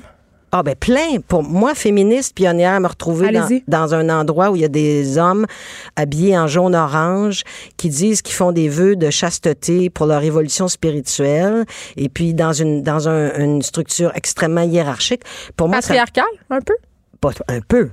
Euh, c'est le patriarcat, c'est c'est les, les, institutions religieuses. Pas mieux que l'Église finalement. c'est l'Église, c'est la quand on a cherché les papiers récemment, on s'est rendu compte que dans leur mission, ils ont mis clairement la propagation de la religion hindouiste, puisque le yoga est lié à l'hindouisme. Fait que ces maîtres-là qui faisaient vœu de chasteté, de pauvreté finalement. Euh, ben ils faisaient pas pantoute. Ils étaient pas chastes? Ben non, mais c'est ça qui est en train de.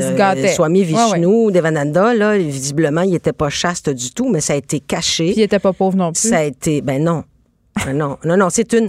Euh, lorsqu'on voit avec tout ce qui s'est passé dans le, c'est ça, ce qu'on réalise maintenant avec tout ce qui est en train. Hmm. La, nous, on s'est mobilisé, la communauté elle-même, euh, en voyant leur déni.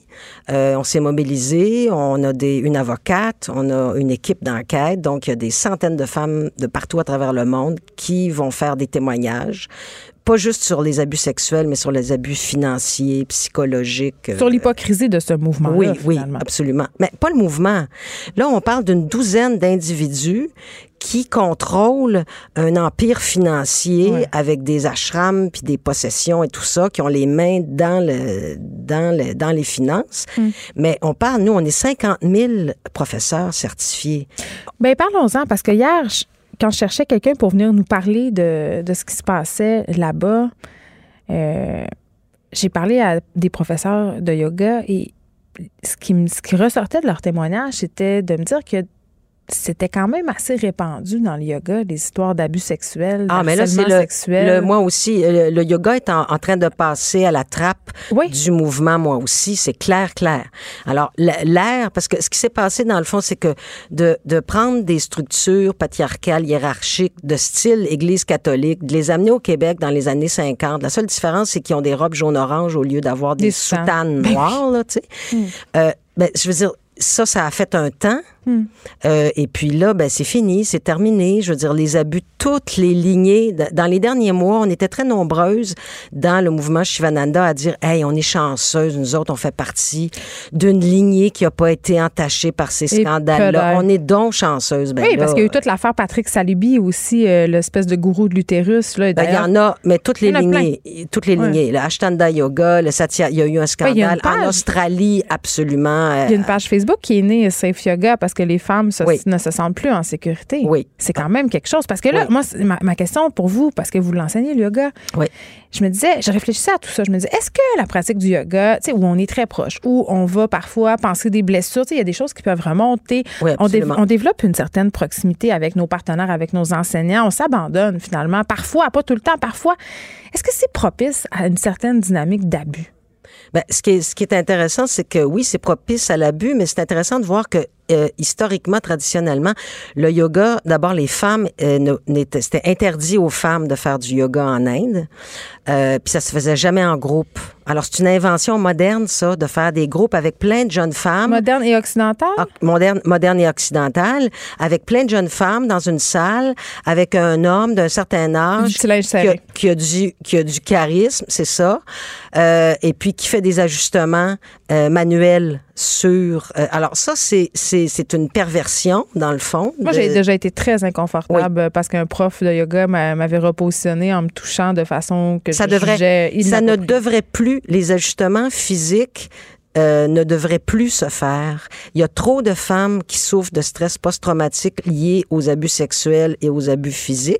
Quand on est en shivasana puis qu'on se détend, euh, on n'a pas envie que quelqu'un vienne nous dans notre bulle. Hmm. Donc ça, c'est des pratiques qui devraient plus avoir lieu. On devrait faire des ajustements seulement verbalement en disant à la personne, tu pourrais lever ci, tu pourrais faire ci, tu pourrais faire ça. Mais parce qu'on n'a pas besoin de toucher. Non, non, absolument pas. Bien, surtout, d'autant plus de, de ce qu'on de ce qu'on euh, de ce qu'on voit. Et là, ce que ce que vous me dites, Anne Michaud, c'est qu'il y a d'autres femmes qui sont en train de se soulever contre ce centre-là. Bien, là on est on est rendu plus de 2000 membres du groupe euh, euh, Satya, qui est le projet Satya, qui a engagé l'équipe de, d'enquêtrices professionnelles qui va faire qui va recueillir les, les témoignages et, et donc on fait une enquête. Mais est-ce que ces femmes-là portent plainte de façon officielle?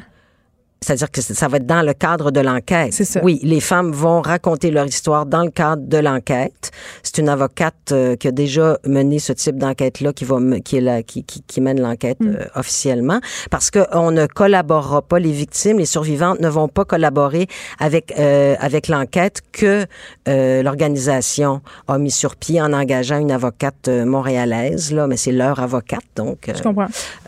donc nous, on va faire notre propre enquête. On va publier un rapport avec les résultats de l'enquête et en fonction euh, des résultats de l'enquête, là, il va y avoir soit des poursuites criminelles, euh, soit d'autres types d'actions menées. Mon objectif, moi, en, en, en acceptant de m'afficher, parce que tout le monde a peur de donner leur nom. Oui, c'était vraiment difficile de trouver quelqu'un pour venir me parler ici. Oui, là. oui. moi, je dis à mes parents puis à ma famille, ben, si je disparais à un moment donné, ben, vous saurez pourquoi. Vous avez peur pour votre oui, vie? Oui, oui, hein? oui, oui, oui, Mais excusez, le mais comment ça? Ben, parce que ça, ça a beau, c'est peut-être absolument pas logique, mais la raison pour laquelle vous avez la difficulté à avoir des... C'est une organisation extrêmement puissante, euh, avec des, des ramifications euh, de, de gens pas recommandables.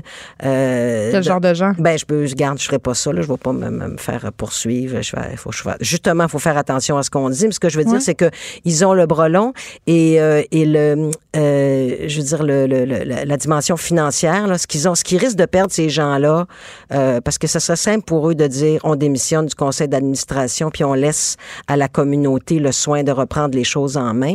Mm. Mais ça semble être euh, très, très, très, très gros.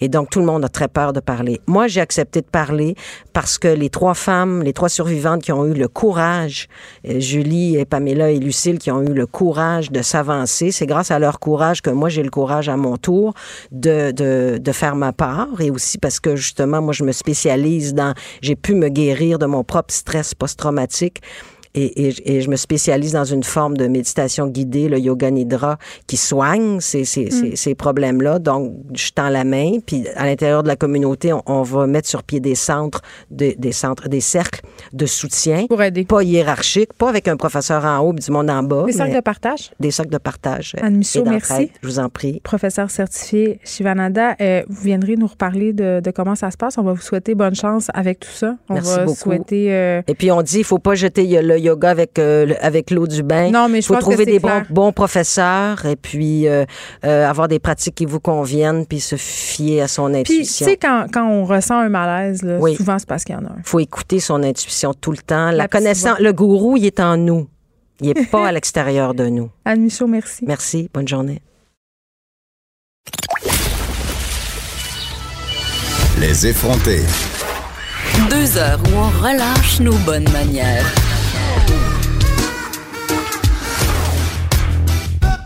Cube Radio. Les jeunes devraient participer à la réforme de la DPJ. C'est du moins ce que croit Martin Goyette, co-titulaire de la chaire Réseau de recherche sur la jeunesse du Québec. Vous avez publié une étude. Bonjour, Martin Goyette. Bonjour. Écoutez, l'étude en question porte sur les difficultés de transition vers la vie adulte. Euh, en sortant du système de la protection de la jeunesse, qu'est-ce que vous dénotez comme difficulté chez ces jeunes-là? Euh, L'étude qu'on a publiée hier euh, porte sur une comparaison euh, internationale Mm. euh, de la manière dont fonctionnent les organismes d'entraide pour les jeunes explacés. Et en fait, un, élément central euh, de notre recherche, c'est de montrer que dans plusieurs juridictions, euh, dont en France, euh, ces organismes-là sont extrêmement bien structurés depuis 20, 30, 40 ans dans l'ensemble du territoire français, pendant qu'ici, cette cette tradition-là n'a pas été accueillie dans l'organisation des services. Donc, on, est en retard. On est en retard. au Québec, oui, euh, oui, tout à fait. On pourrait dire qu'on est en retard dans la mesure où notre recherche, même ici sur les pratiques qui sont plutôt naissantes euh, au Québec, mm. a montré que euh, ces services-là réussissent de plein de manières à aider les jeunes. D'abord, les jeunes qui participent, qui sont des jeunes explacés, mm. euh, ils trouvent leur compte, ça bonifie leur euh, euh, perspective et ils réussissent pour eux à bénéficier de cette application-là. Mais surtout aussi, en France comme au Québec, ces jeunes organisés-là, lorsqu'on leur donne leur du soutien,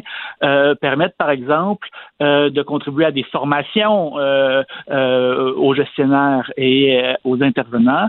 Et cette réflexion-là pourrait tout à fait être compatible avec euh, les réflexions actuelles pour l'amélioration des soutiens à la transition à vie adulte des jeunes qui quittent la DPJ actuellement au Québec.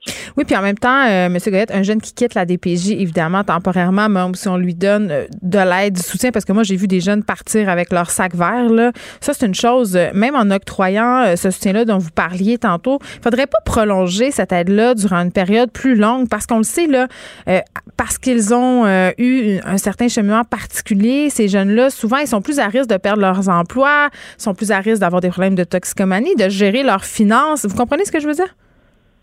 Oui, oui, tout à fait. C'est-à-dire que euh, je crois qu'il est à l'heure du jour des réflexions actuelles au Québec. Euh, l'allongement des, euh, soins, des services qui se terminent pour la plupart des jeunes actuellement à 18 ans.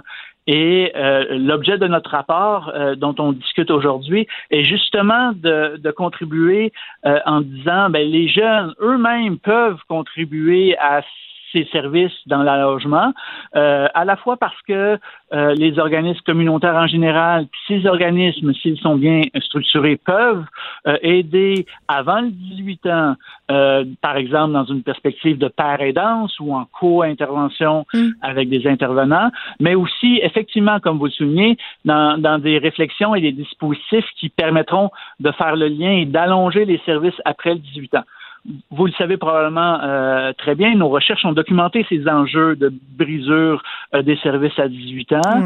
Et certains jeunes sont plus en difficulté. Et beaucoup de ces jeunes en difficulté-là, pour toutes sortes de bonnes ou de mauvaises raisons, ont des euh, relations un peu complexes avec les intervenants sociaux de la DPJ.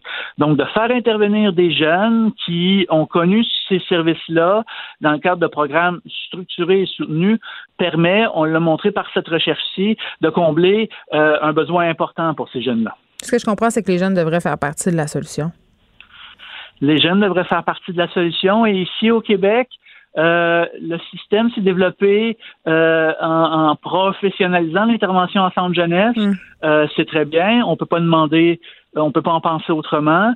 Et cette professionnalisation-là a, a, fait à structurer l'institutionnalisation de la DPJ.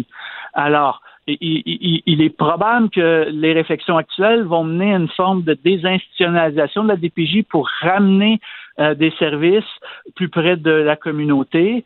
Euh, et, donc, dans cette perspective-là, ben, les organismes communautaires, les familles et les groupes de jeunes doivent faire absolument partie euh, de la solution, effectivement.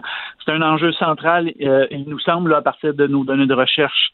Et puis, cet enjeu-là de la participation des jeunes, euh, euh, pointe aussi vers un autre élément qui est assez important des réformes actuelles, c'est-à-dire que euh, les discussions qui ont lieu en ce moment euh, devant la commission Laurent euh, pointent sur plusieurs recherches, mais que quelques-unes sont en mesure de, de, porter un, regard systémique sur l'ensemble des enjeux de la DPJ, par exemple, des services à l'interne, et nos recherches dans notre équipe aux enjeux de transition à la vie adulte.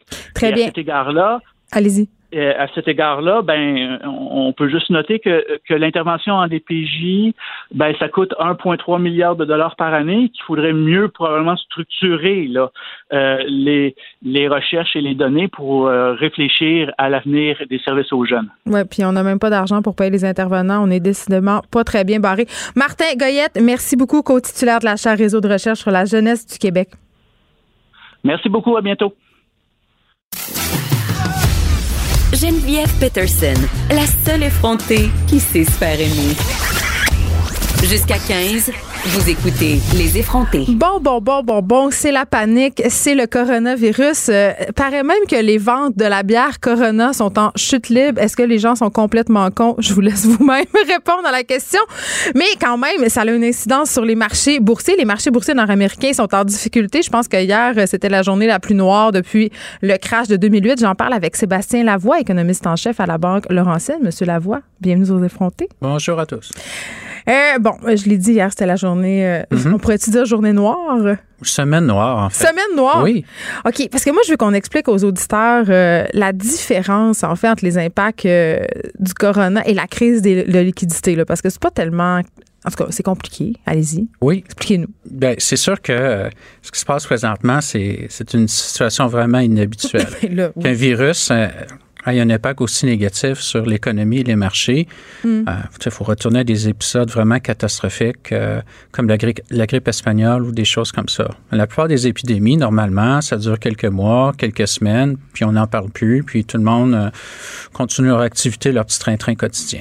Cette fois-ci, ce qui arrive, c'est que ben, toute la chaîne de montage au niveau mondial est très intégrée. il y a une perte de confiance au niveau des activités qu'on veut faire. Et quand on passe de, des activités normales à presque plus rien faire dans certains coins du monde, ben c'est là que ça frappe et c'est là où ce que, finalement les risques de dérapage euh, Les gens s'emballent, puis ça devient excessivement mm-hmm. volatile. Bon, vous, vous êtes économiste. Oui. Est-ce que, comme économiste, vous faites des genres de petits guesses théoriques. Savez-vous ce qui s'en vient? Mm-hmm. Essayez-vous de savoir? Comment ça marche? Ben, c'est sûr qu'on est dans un point où je ne peux pas avoir une grande certitude sur ce qui va arriver dans les prochaines semaines. J'ai pas de ferme vraiment euh, scénario avec lequel travailler.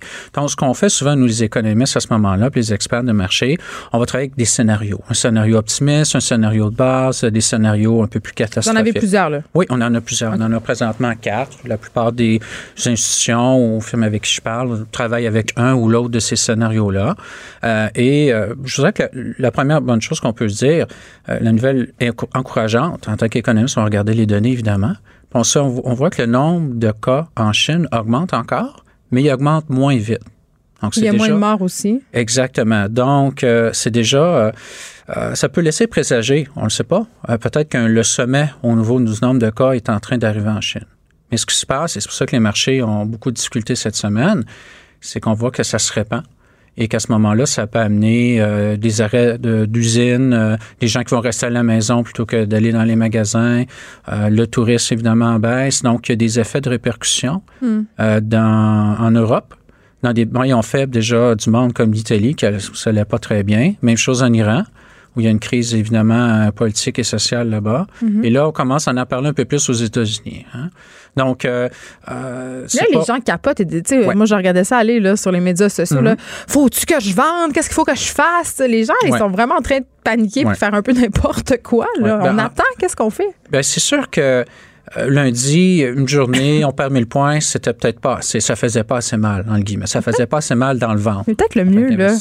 Peut-être le mieux, c'est de ne pas regarder, d'attendre. Non, il faut quand même s'informer, mais travailler avec des scénarios, se dire que, ben, si on trouve que les marchés sont beaucoup repliés cette semaine, ben, à ce moment-là, ça, ça crée une opportunité pour certains qui pensent que, supposons, au, à la fin mars, dans un mois, tout va être contenu et qu'à ce moment-là, euh, les entreprises vont être capables de dégager euh, des bénéfices euh, plus tard cette année. Hmm. Qu'à ce moment-là, ça aurait été, je ne serais pas une tempête dans un verre d'eau, parce qu'il y a quand même des morts, il y a des choses importantes, mais ça pourrait s'avérer temporaire dans, le scénario de base sur lequel on travaille présentement et de se dire que on va trouver un moyen de, d'arrêter, si on veut, la, la saignée, non, non seulement au niveau des marchés, mais surtout d'arrêter à faire, faire en sorte que le virus, d'un point de vue médical, prenne de l'expansion. Et c'est à ce moment-là que les investisseurs vont mieux respirer et que les marchés boursiers vont se replacer jusqu'à un certain point. Que vous avez fait exprès pour faire le jeu, le jeu de mots, ils vont mieux respirer? Euh, ouais, des fois, on, dit comme ça. bravo. Oui, mais des, ben, on dit aussi à, la blague qu'en en, termes de politique publique, il n'y a pas. Euh, euh, c'est pas en baissant les taux d'intérêt que ça, ça, fait une, une une médecine euh, vraiment efficace. Hein? Parce que le virus, euh, le virus, lui, il ne sait pas que les taux d'intérêt baissent ou que les gouvernements mettent des mesures fiscales pour essayer d'aller le tout. Et le problème, en tant qu'économiste, c'est le suivant. C'est que normalement, quand il y a une crise de marché, c'est qu'il y a vraiment un problème réel, c'est-à-dire beaucoup, beaucoup de personnes perdent leur emploi, le marché du marché immobilier américain s'est écrasé. oui, c'est vrai. Mais on se dit que c'est temporaire. C'est pas comme si les gens voulaient pas dépenser. Non, on veut toujours dépenser, surtout en temps de crise. Mais vous comprenez, ça, bien prouvé. Parce qu'il y a comme une, une, prudence de la part des gens. Disent, je vais pas voyager. Euh, euh là, ah, mais là, les, voyages, on se pose de plus en plus de questions. J'ai pris l'avion, moi, en fin de semaine passée. Est-ce que ça te tentait? Ben, j'avais pas le choix, mhm, premièrement, mhm. mais il y avait beaucoup de gens euh, avec des masques. Mais je veux qu'on parle du vent de panique puis qu'on ramène ça à la bourse. Les algorithmes boursiers, là. Mhm. Euh, est-ce qu'ils augmentent l'amplitude des pertes? C'est-à-dire, en ce moment, est-ce qu'on est en train de paniquer à cause du virus ou à cause des mécanismes boursiers? Les deux, parce que le sentiment de, des investisseurs de marché n'est pas bon. J'invite juste les gens à aller sur Google Trend et regarder que le mot coronavirus est vraiment, en guillemets, hmm. dans le plafond. On n'a jamais cherché autant ce mot-là. Et c'est relié, évidemment, à ce qui se passe au niveau de la déconfiture des marchés. Hmm. Donc, moi, c'est pour moi un pouls parmi tant d'autres de mesures à savoir, à, à mieux comprendre l'anxiété, si on veut, des investisseurs. Tantôt, vous avez fait euh, référence à la grippe espagnole, Sébastien Lavoie. On a mm. eu H1N1. Un SRAS? Oui, SRAS. Ça s'est euh, résorbé rapidement. L'Ebola. C'est ça. Euh, mais là, dans cette crise actuelle-là, est-ce que ça va être différent au niveau de l'économie? Bien, c'est différent, comme je viens de mentionner, du fait que les gens se retiennent. C'est pas nécessairement qu'ils ont perdu leur emploi. Fait Il y a une partie des dépenses-là qu'on ne fait pas aujourd'hui qu'on va pouvoir faire peut-être dans quelques mois. Mais c'est sûr qu'il y a une perte quand même pour l'économie et pour les revenus des entreprises. C'est pour ça que les marchés reculent. C'est-à-dire que. on dévalue une compagnie de 10 pour six mois de crise, je veux dire? Oui, dans la mesure où les marchés sont en train de dire on pourrait avoir un scénario sévère. je reviens à mon scénario de base, sévère, c'est-à-dire si en mars tout est correct, Bon, au printemps, puis euh, comme on le voyait à la blague à la Maison Blanche, le président Trump disait que la température le printemps va régler le virus. Là.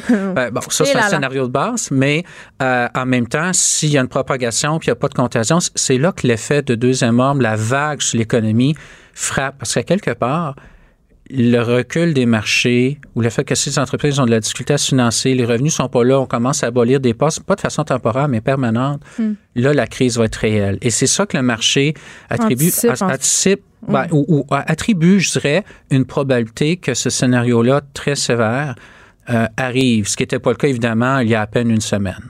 Donc, c'est ça. C'est ça un peu l'histoire. Monsieur Lavoie, un de vos euh, prédécesseurs, euh, Carlo Laitao, a fait, le, saut en, oui, a fait le en politique. Mm-hmm. Ça vous intéresse, vous? Oh, j'ai entendu cette question-là 100 euh, fois ou 200 fois? 201 fois. Non, moi, je suis vraiment là pour. je, je vous nommez économiste en chef, mais dans le fond, je suis ambassadeur de la santé financière de nos clients à la Banque Laurentienne. c'est une belle cassette. Non, c'est pas une cassette. mais c'est un peu ça. On, on est là pour. C'est un bon politique.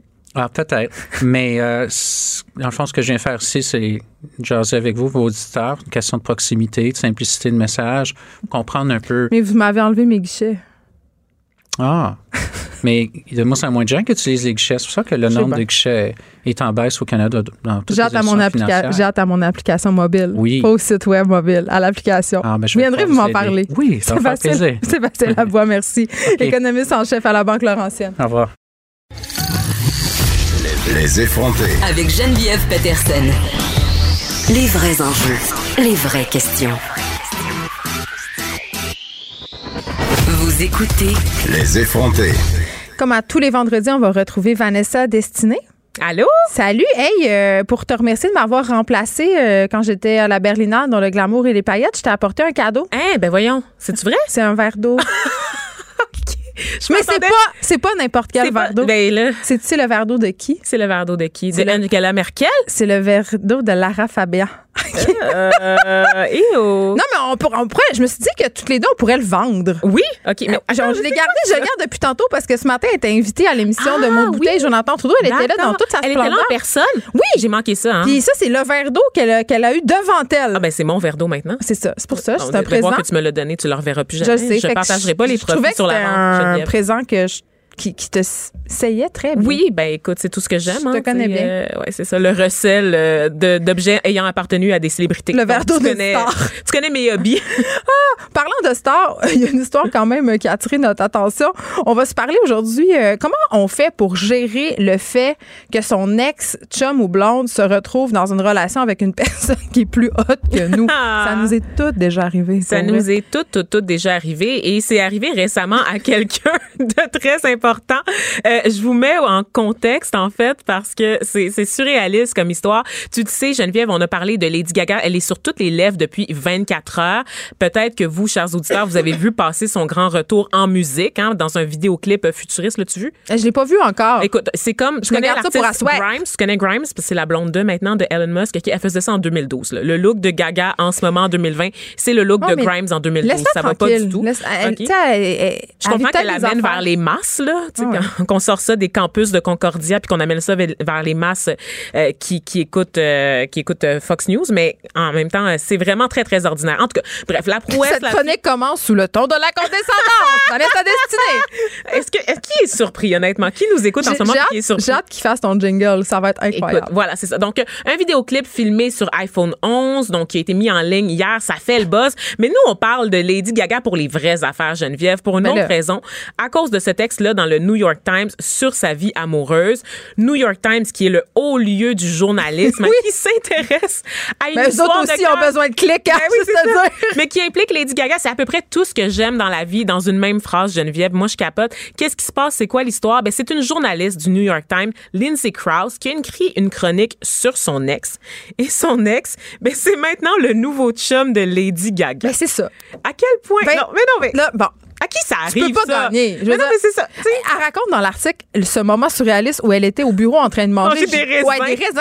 Et que là, son téléphone a littéralement pris en feu parce qu'elle avait des notifications sans arrêt. Des gens qui disaient Regarde Twitter, regarde Facebook, ça va-tu? T'es-tu correct? C'était une Comment urgence. Tu gères ça? Écoute, je, ne sais pas parce que à quel point c'est dur, tu penses, Geneviève, de se remettre d'une rupture quand ton ex tombe dans les bras d'une vedette internationale? Imagine, Laurent, tu sais, mettons ton ex, Laurent, il sortirait avec moi. non, non, ça, ça serait jamais. Ça, c'est pas touche. Non, non. Il y a le girl code, Geneviève, et tu sais que ça, c'est pas touche. Je sais non, mais je, face faisais plus référence au fait que c'est une star. OK, d'accord. Mais je sais que lui aussi, il a une face de mannequin puis qui pourrait là, sortir avec n'importe quel égérie. il pourrait sortir avec Marilo Wolf. écoute. Demain matin. Il y a cette face-là. Mais non, ça, c'est, ce serait impardonnable. Toi, t'aurais pas le droit. Mais ça pourrait m'arriver, tu sais, euh, de, que mon ex se retrouve à sortir avec une vedette internationale, une vedette qui a des Grammys puis un Oscar. Qui sait? J'ai de la misère. mais je pas. comme une marde quand ça Je pense que oui, parce que personnellement, j'ai déjà de la misère à gérer le fait que mes ex se remettent en couple, point. Moi aussi, j'aurais pas stalker les, les, photos des filles, puis je suis tout le temps ben, comme, bon, là, euh, ben, on, va se le dire, j'appelle mes autres amis, puis je suis comme, garde, comment t'as trouvé, garde. Oui, oui, c'est ça. C'est pas, pas exceptionnel non plus. Elle est pas si belle, elle est pas si ben belle. oui, elle est ordinaire. c'est ça. Elle est un mannequin, mais elle est pas si belle. c'est ça, mais c'est ça, dans le texte qu'elle a écrit, Lindsay Krause, elle revient là-dessus, puis c'est superbement bien écrit parce qu'elle est journaliste à la base. Elle se pose cette question-là, tu sais, comment on se compare, ce réflexe-là qu'on a de se comparer à une autre femme, et dans son cas, une des femmes les plus célèbre dans le monde. Tu sais, c'est le fait que euh, c'est fréquent parce que c'est quelqu'un qui qui que t'as connu au quotidien, que t'as vu tout nu, enrhumé, couvert de morve, euh, en jogging effoiré dans le salon, et il devient une espèce de curiosité. Tu sais, dans son cas, tu l'as peut-être dû faire caca. Peut-être. Tu lui as passé du, papier de toilette à travers la porte. Je veux dire. Et, et, dans son cas, à elle, c'est un magazine à potins, finalement, qui lui a révélé que Lady Gaga avait trouvé l'amour auprès d'une personne mystérieuse. Oui, ce qu'il dit, c'est que c'est euh, l'accessoire 2020 par excellence, c'était un homme ordinaire. Exactement. Mais j'ai trouvé ça extraordinaire. C'est à partir de, ce moment-là, quand la personne ne t'appartient plus, tout ce que vous avez vécu ensemble, ça, devient des souvenirs. Moi, c'est ma mère la meilleure pour ça. Ah ouais? Mais, oui, parce que, ta mère déjà est exceptionnelle en Je sais, c'est Queen, Queen, France. Euh, le père de ma fille, il avait une blonde très, très belle après moi. Tu sais, comme vraiment plus belle que moi. Je ah savais hein? qu'elle était plus belle. Là. Tout mon être le savait. Là. Ah ouais. Hein? Puis là, ma mère, là, puis là, maman, tu sais, ma mère, elle, faisait elle avait fait un long six ans, puis elle avait fait Écoute, Geneviève, c'est un genre. Oui, maman, le genre beauté extraterrestre. mais elle a, fait du mieux qu'elle pouvait. Qu'est-ce que tu veux? mais ça m'avait fait, ça tellement fait rire. On la Ah, salue. on la salue. Ça t'aide pas pantoute, mais c'est drôle. C'est drôle. Ça fait une très bonne anecdote. C'est un Mais genre. c'est ça, tu de voir la personne que tu as aimée qui devient une curiosité sur laquelle on va spéculer, sur laquelle Oui. on fantasme aussi, tu d'être consciente que des filles en ce moment fantasment sur nos ex, tu sais, c'est vraiment. Mais ça, j'aime ça, moi, ça. J'aime ça aussi quand les filles fantasment sur mon chum. J'adore ça. C'est pas la direction que j'espérais. Mais c'est jamais la direction que t'espérais. C'est jamais ça. Habite-toi. Puis c'est ça. Puis l'affaire, c'est qu'avec les réseaux sociaux, Geneviève, c'est plus possible de juste protéger. Moi, je dis, en fait, la journaliste, elle se rend compte qu'après leur rupture, il l'avait bloqué sur les réseaux sociaux. Et moi, je vous invite à faire ça, en fait. Après- voyons, là. Mais non, Ah. mais à cacher. Vous n'êtes pas obligé de bloquer. Bloquer, c'est un peu. Oui, c'est ça. Bloquer, c'est un peu drastique, c'est draconien comme mesure, mais de, de, de cacher, de masquer euh, les photos, hein, de, de, les, les statuts Facebook de votre ex-douce moitié. Moi, j'ai unfriend euh, le père de mes enfants, euh, pas parce que je l'aime pas, là, je l'aime full, Ah oui? on s'entend bien. Tu l'as pas masqué, tu l'as juste unfriend. Ben, je l'ai unfriend, ouais, parce que j'ai pas envie de. T'aurais pu me masquer, puis je veux dire, ça Non, été- mais c'est- non, je sais pas. La tentation aurait été trop grande de retourner sur le statut. Hein, C'est ça, c'est Moi, j'ai qu'on fait dirait que c'est un respect de son intimité. Ah mon Dieu, non mais attends, il faut que je te raconte la fois que j'ai Ben, fait ça moi aussi parce que je, je- je faisais ça, j'allais voir tu sais mon, mon, mon ex-ex avec qui j'ai J'en ai tellement. J'en ai tellement. Écoute, les, les conquêtes s'accumulent. Je les laisse d'homme. De mon lit. un cimetière d'hommes à tes pieds. Fané. Et donc, euh, ce gars-là que, que- à qui j'allais souvent sur son statut Facebook voir Ouais. son profil. Avec quelle fille à un moment belle. donné, je me suis rendu compte que j'avais arrêté de le faire tout simplement en masquant son profil, en masquant celui aussi des membres de sa famille parce qu'il n'y avait rien de plus irritant. pas du tout l'air d'une Glenn Close. Non, écoute, non, mais se rappeler le choc quand tu commences à voir dans ton fil Facebook des images de ton ex. euh, en voyage tout sourire avec sa famille. Moi, ça m'est arrivé, puis c'était quelques semaines après notre rupture. Puis c'était un voyage qui était prévu depuis longtemps. C'était pour le 60e de son frère, euh, de son père. Mais c'était super normal que sa vie continue, même si moi, j'étais plus dedans. Mais c'est troublant, c'est super Il avait douloureux. pas le droit de sourire. Il avait pas le droit de. Ben exactement. J'aurais voulu qu'il soit misérable sur ses photos, Geneviève, parce que moi, j'étais misérable derrière mon ordinateur. Peut-être qu'il était triste, peut-être que non. Mais c'est sûr que quand on, passe son temps à obséder sur son ex sur les réseaux sociaux, on oublie toujours, on finit pour toujours par oublier qu'il y a une mise en scène. Hein. Puis que lui, il va mettre hein, les il meilleurs moments de sa vie. boule il va part. jamais mettre les passages à vide. C'est pas ça qu'on met sur les réseaux sociaux. Mais on l'oublie dans cette espèce de phase-là quand on est dans la rupture amoureuse. tu sais. Puis dans mon cas, à un moment donné, je me suis rendu compte que j'avais guéri de ma rupture, que j'étais passée à autre chose quand je me suis rendu compte que c'était son anniversaire. Ça faisait des mois que j'avais pas été sur son profil Facebook, que j'avais rien vu. Hey, J'ai comme on manqué vit pas les enfants. Tu vis pas les, les choses de la même façon? Ben moi, en fait, quand je me suis rendu compte que j'étais passée à autre chose, c'est quand j'ai eu réenvie d'y souhaiter bonne fête. Ben c'est ça. Ben en fait, j'étais au restaurant et je me suis rendu compte que j'avais manqué son anniversaire. Tu sais, Facebook ne m'avait pas envoyé la notification qu'il m'en- qu'il m'envoyait habituellement. Puis Mm. c'était même sorti de ma tête en fait, sa date de fête et je suis retournée sur son profil Geneviève, je me suis dit ah, ce serait peut-être le bon moment, tu sais, voir Voir ce que ça me fait. Que- ouais, qu'est-ce que ça fait, tu sais, est-ce que je suis réellement détachée? Parce que pour avoir réussi à oublier sa date de fête, ça veut dire que je suis passée à autre chose. Et là, j'ai Ouais, commencé on à voir été messages. sept ans avec, là, pas Oui, trois mois. C'est ça. J'ai commencé à voir des messages euh, sur lesquels c'était notamment écrit Bonne fête au futur papa. Et c'est Oh, oh! oh! Et là, et là, moi qui pensais être guérie, ben j'ai pris la vie m'a donné une autre débarque. Ouch! Comment tu gères ça? Comment tu gères Mais ça? au moins, tu l'as t'apprends- pas rencontré dans la rue avec son enfant puis sa nouvelle blanc. Non. Mais tu sais, c'est de l'apprendre sur les réseaux sociaux, c'est Ah. d'avoir un choc, puis c'est encore Mais une tu fois. penses-tu qu'il aurait eu le devoir de te le dire? Ben, c'est la question que je me pose. Ouais, je pense que c'est la question qui revient aussi dans le cas de Lindsay Krause. Est-ce que, est-ce que l'ex aurait dû lui dire, hey, en passant, je sors avec Lady Gaga, fait que ma face va être plastronnée un peu partout, genre dans ton environnement immédiat? Oh, mais lui-même, il doit pas y croire. Tu ne pourras plus jamais euh, m'échapper, je serai partout, genre. Tu sais, c'est ça. C'est. c'est, euh, Comment on gère ça? Je ne le sais pas. Je n'ai pas de réponse à la question, Geneviève, parce qu'il y a tellement d'étapes dans lesquelles, euh, par lesquelles on passe après une rupture. Tu sais, les étapes traditionnelles du deuil. Tu La colère. La colère, la haine, la violence, surtout ma La revenge préférée. porn. Non, Voilà, c'est pas Il y a ça. quatre étapes de violence, OK? Puis après, il y a les quatre étapes du deuil. Une fois que tu as passé la colère. Non, mais plus sérieusement, tu sais, j'ai- j'ai pas, j'ai pas de solution à faire, euh, j'ai pas de solution à vous proposer parce qu'on est en train, en fait, de commencer à naviguer avec cette omniprésence violence, des personnes avec qui normalement on aurait juste coupé des ponts. à une certaine époque, on aurait juste arrêté de leur parler, puis tu aurais perdu son numéro de téléphone, puis ça aurait été bien correct. Oui, c'est vrai, parce que quand t'as pas d'enfant, tu te laisses, c'est bye bye. Oui, ben c'est ça, exactement. Puis c'est ben, le cas de cette femme-là, euh, dont l'ex sort avec Lady Gaga, c'est qu'elle a des enfants qui sont déjà rendus à l'âge adulte. Donc, euh, ils peuvent voir son père sans qu'elle soit dans leur, leur père, pardon, sans qu'elle soit dans le portrait, tu sais. Mais pour nous, simples mortels, euh, femmes sans enfants, sans famille. De, sans famille, ouais, ben, ben triste ta vie. C'est pas sans famille, mais tu comprends ce que je veux dire. Geneviève, franchement, là, OK. Tu comprends ce que je veux dire, mais c'est d'apprendre à à surmonter ça, à la pression des réseaux sociaux, la pression d'avoir accès en tout temps à son ex, de penser qu'il est accessible alors qu'il ne l'est plus jamais, en fait. Et, puis on a déjà parlé ensemble de drone texting. Ah, mon Dieu. Oui, mais ça, c'est toi. Moi, je fais pas ça. Thank God, je me suis jamais rendue là. Mais toi, tu fais ça, Geneviève, et il faut que tu arrêtes. Ah, moi, je fais plus ça. Mais il faut pas faire ça. Faut pas être, faut pas texter des gens avec qui on a eu des relations sexuelles pendant qu'on est sous. Remarque que maintenant, on a l'option d'effacer les messages. Oh, ça, on, en a, on en a abondamment. Supprimer pour tous. Effacer ces messages-là, comme ça, c'est ni vu ni connu. C'est ni vu ni connu, mais c'est pas vrai parce que dans le fond, ça t'envoie quand même la notification que tu as reçu un message. Ben, fait que là, tu ouvres la conversation, puis là, tu vois juste comme Vanessa supprimer ce message. Vanessa supprimer ce message. Vanessa, tu sais, c'est. dans le fond, tu sais que c'est super creepy. Il y a 17 messages. C'est pire, en mais moi, il m'est arrivé un, euh, on digresse, mais il m'est arrivé une anecdote sur Instagram. Euh, j'ai envoyé par erreur. Tu sais, des fois, nos téléphones, ils font des free games. J'ai envoyé un long message vocal à une personne, mais il n'y avait rien, là, dans le sens, euh, mon téléphone. C'est-tu toi qui conduis puis qui ah ouais, genre, mon téléphone a enregistré du son, là, je sais pas. Fait que quand je me suis rendu compte de ça, pas très longtemps après, j'ai supprimé le message. Mais quand tu supprimes un message, ben la personne elle reçoit une notification sur Instagram. Non, sur Instagram, tu reçois une notification pour dire euh, Geneviève Peterson a supprimé un message qu'elle vous avait ah envoyé. C'est encore plus. Là, la personne que je ne connais ni d'Ève ni d'Adam, OK, commence à m'écrire Ouais, t'as supprimé un message, c'est quoi que tu voulais me dire? Ah non. là, un long message ah pour me dire, genre, au moins le courage de me dire ce que tu voulais me dire. Mais moi, je suis comme,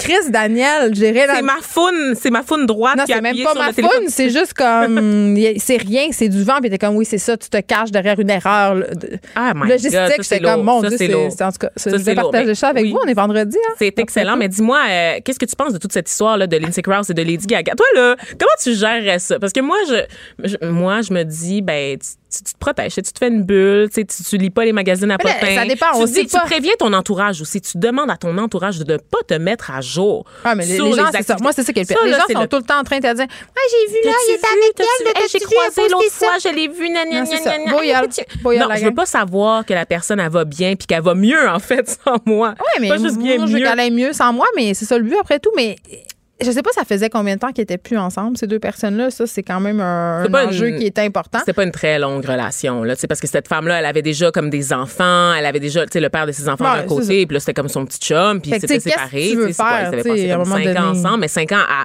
elle a quoi, 50 ans, cette madame-là, je sais pas, là. Elle a comme 40 quelques avancés, là. Fait que c'est pas, pas la même chose, c'est pas le même genre de relation, de toute façon, à la base, tu sais. Je sais pas, mais c'est pas l'amour de sa vie, ce gars-là, qui s'est rematché avec Lady Gaga, tu comprends? est capable de relativiser. Je sais pas. J'ai brièvement analysé tout ça, puis mon petit doigt m'a dit que c'est pas l'amour de la vie de Lady Gaga non tu plus. Tu penses? Mais je sais pas.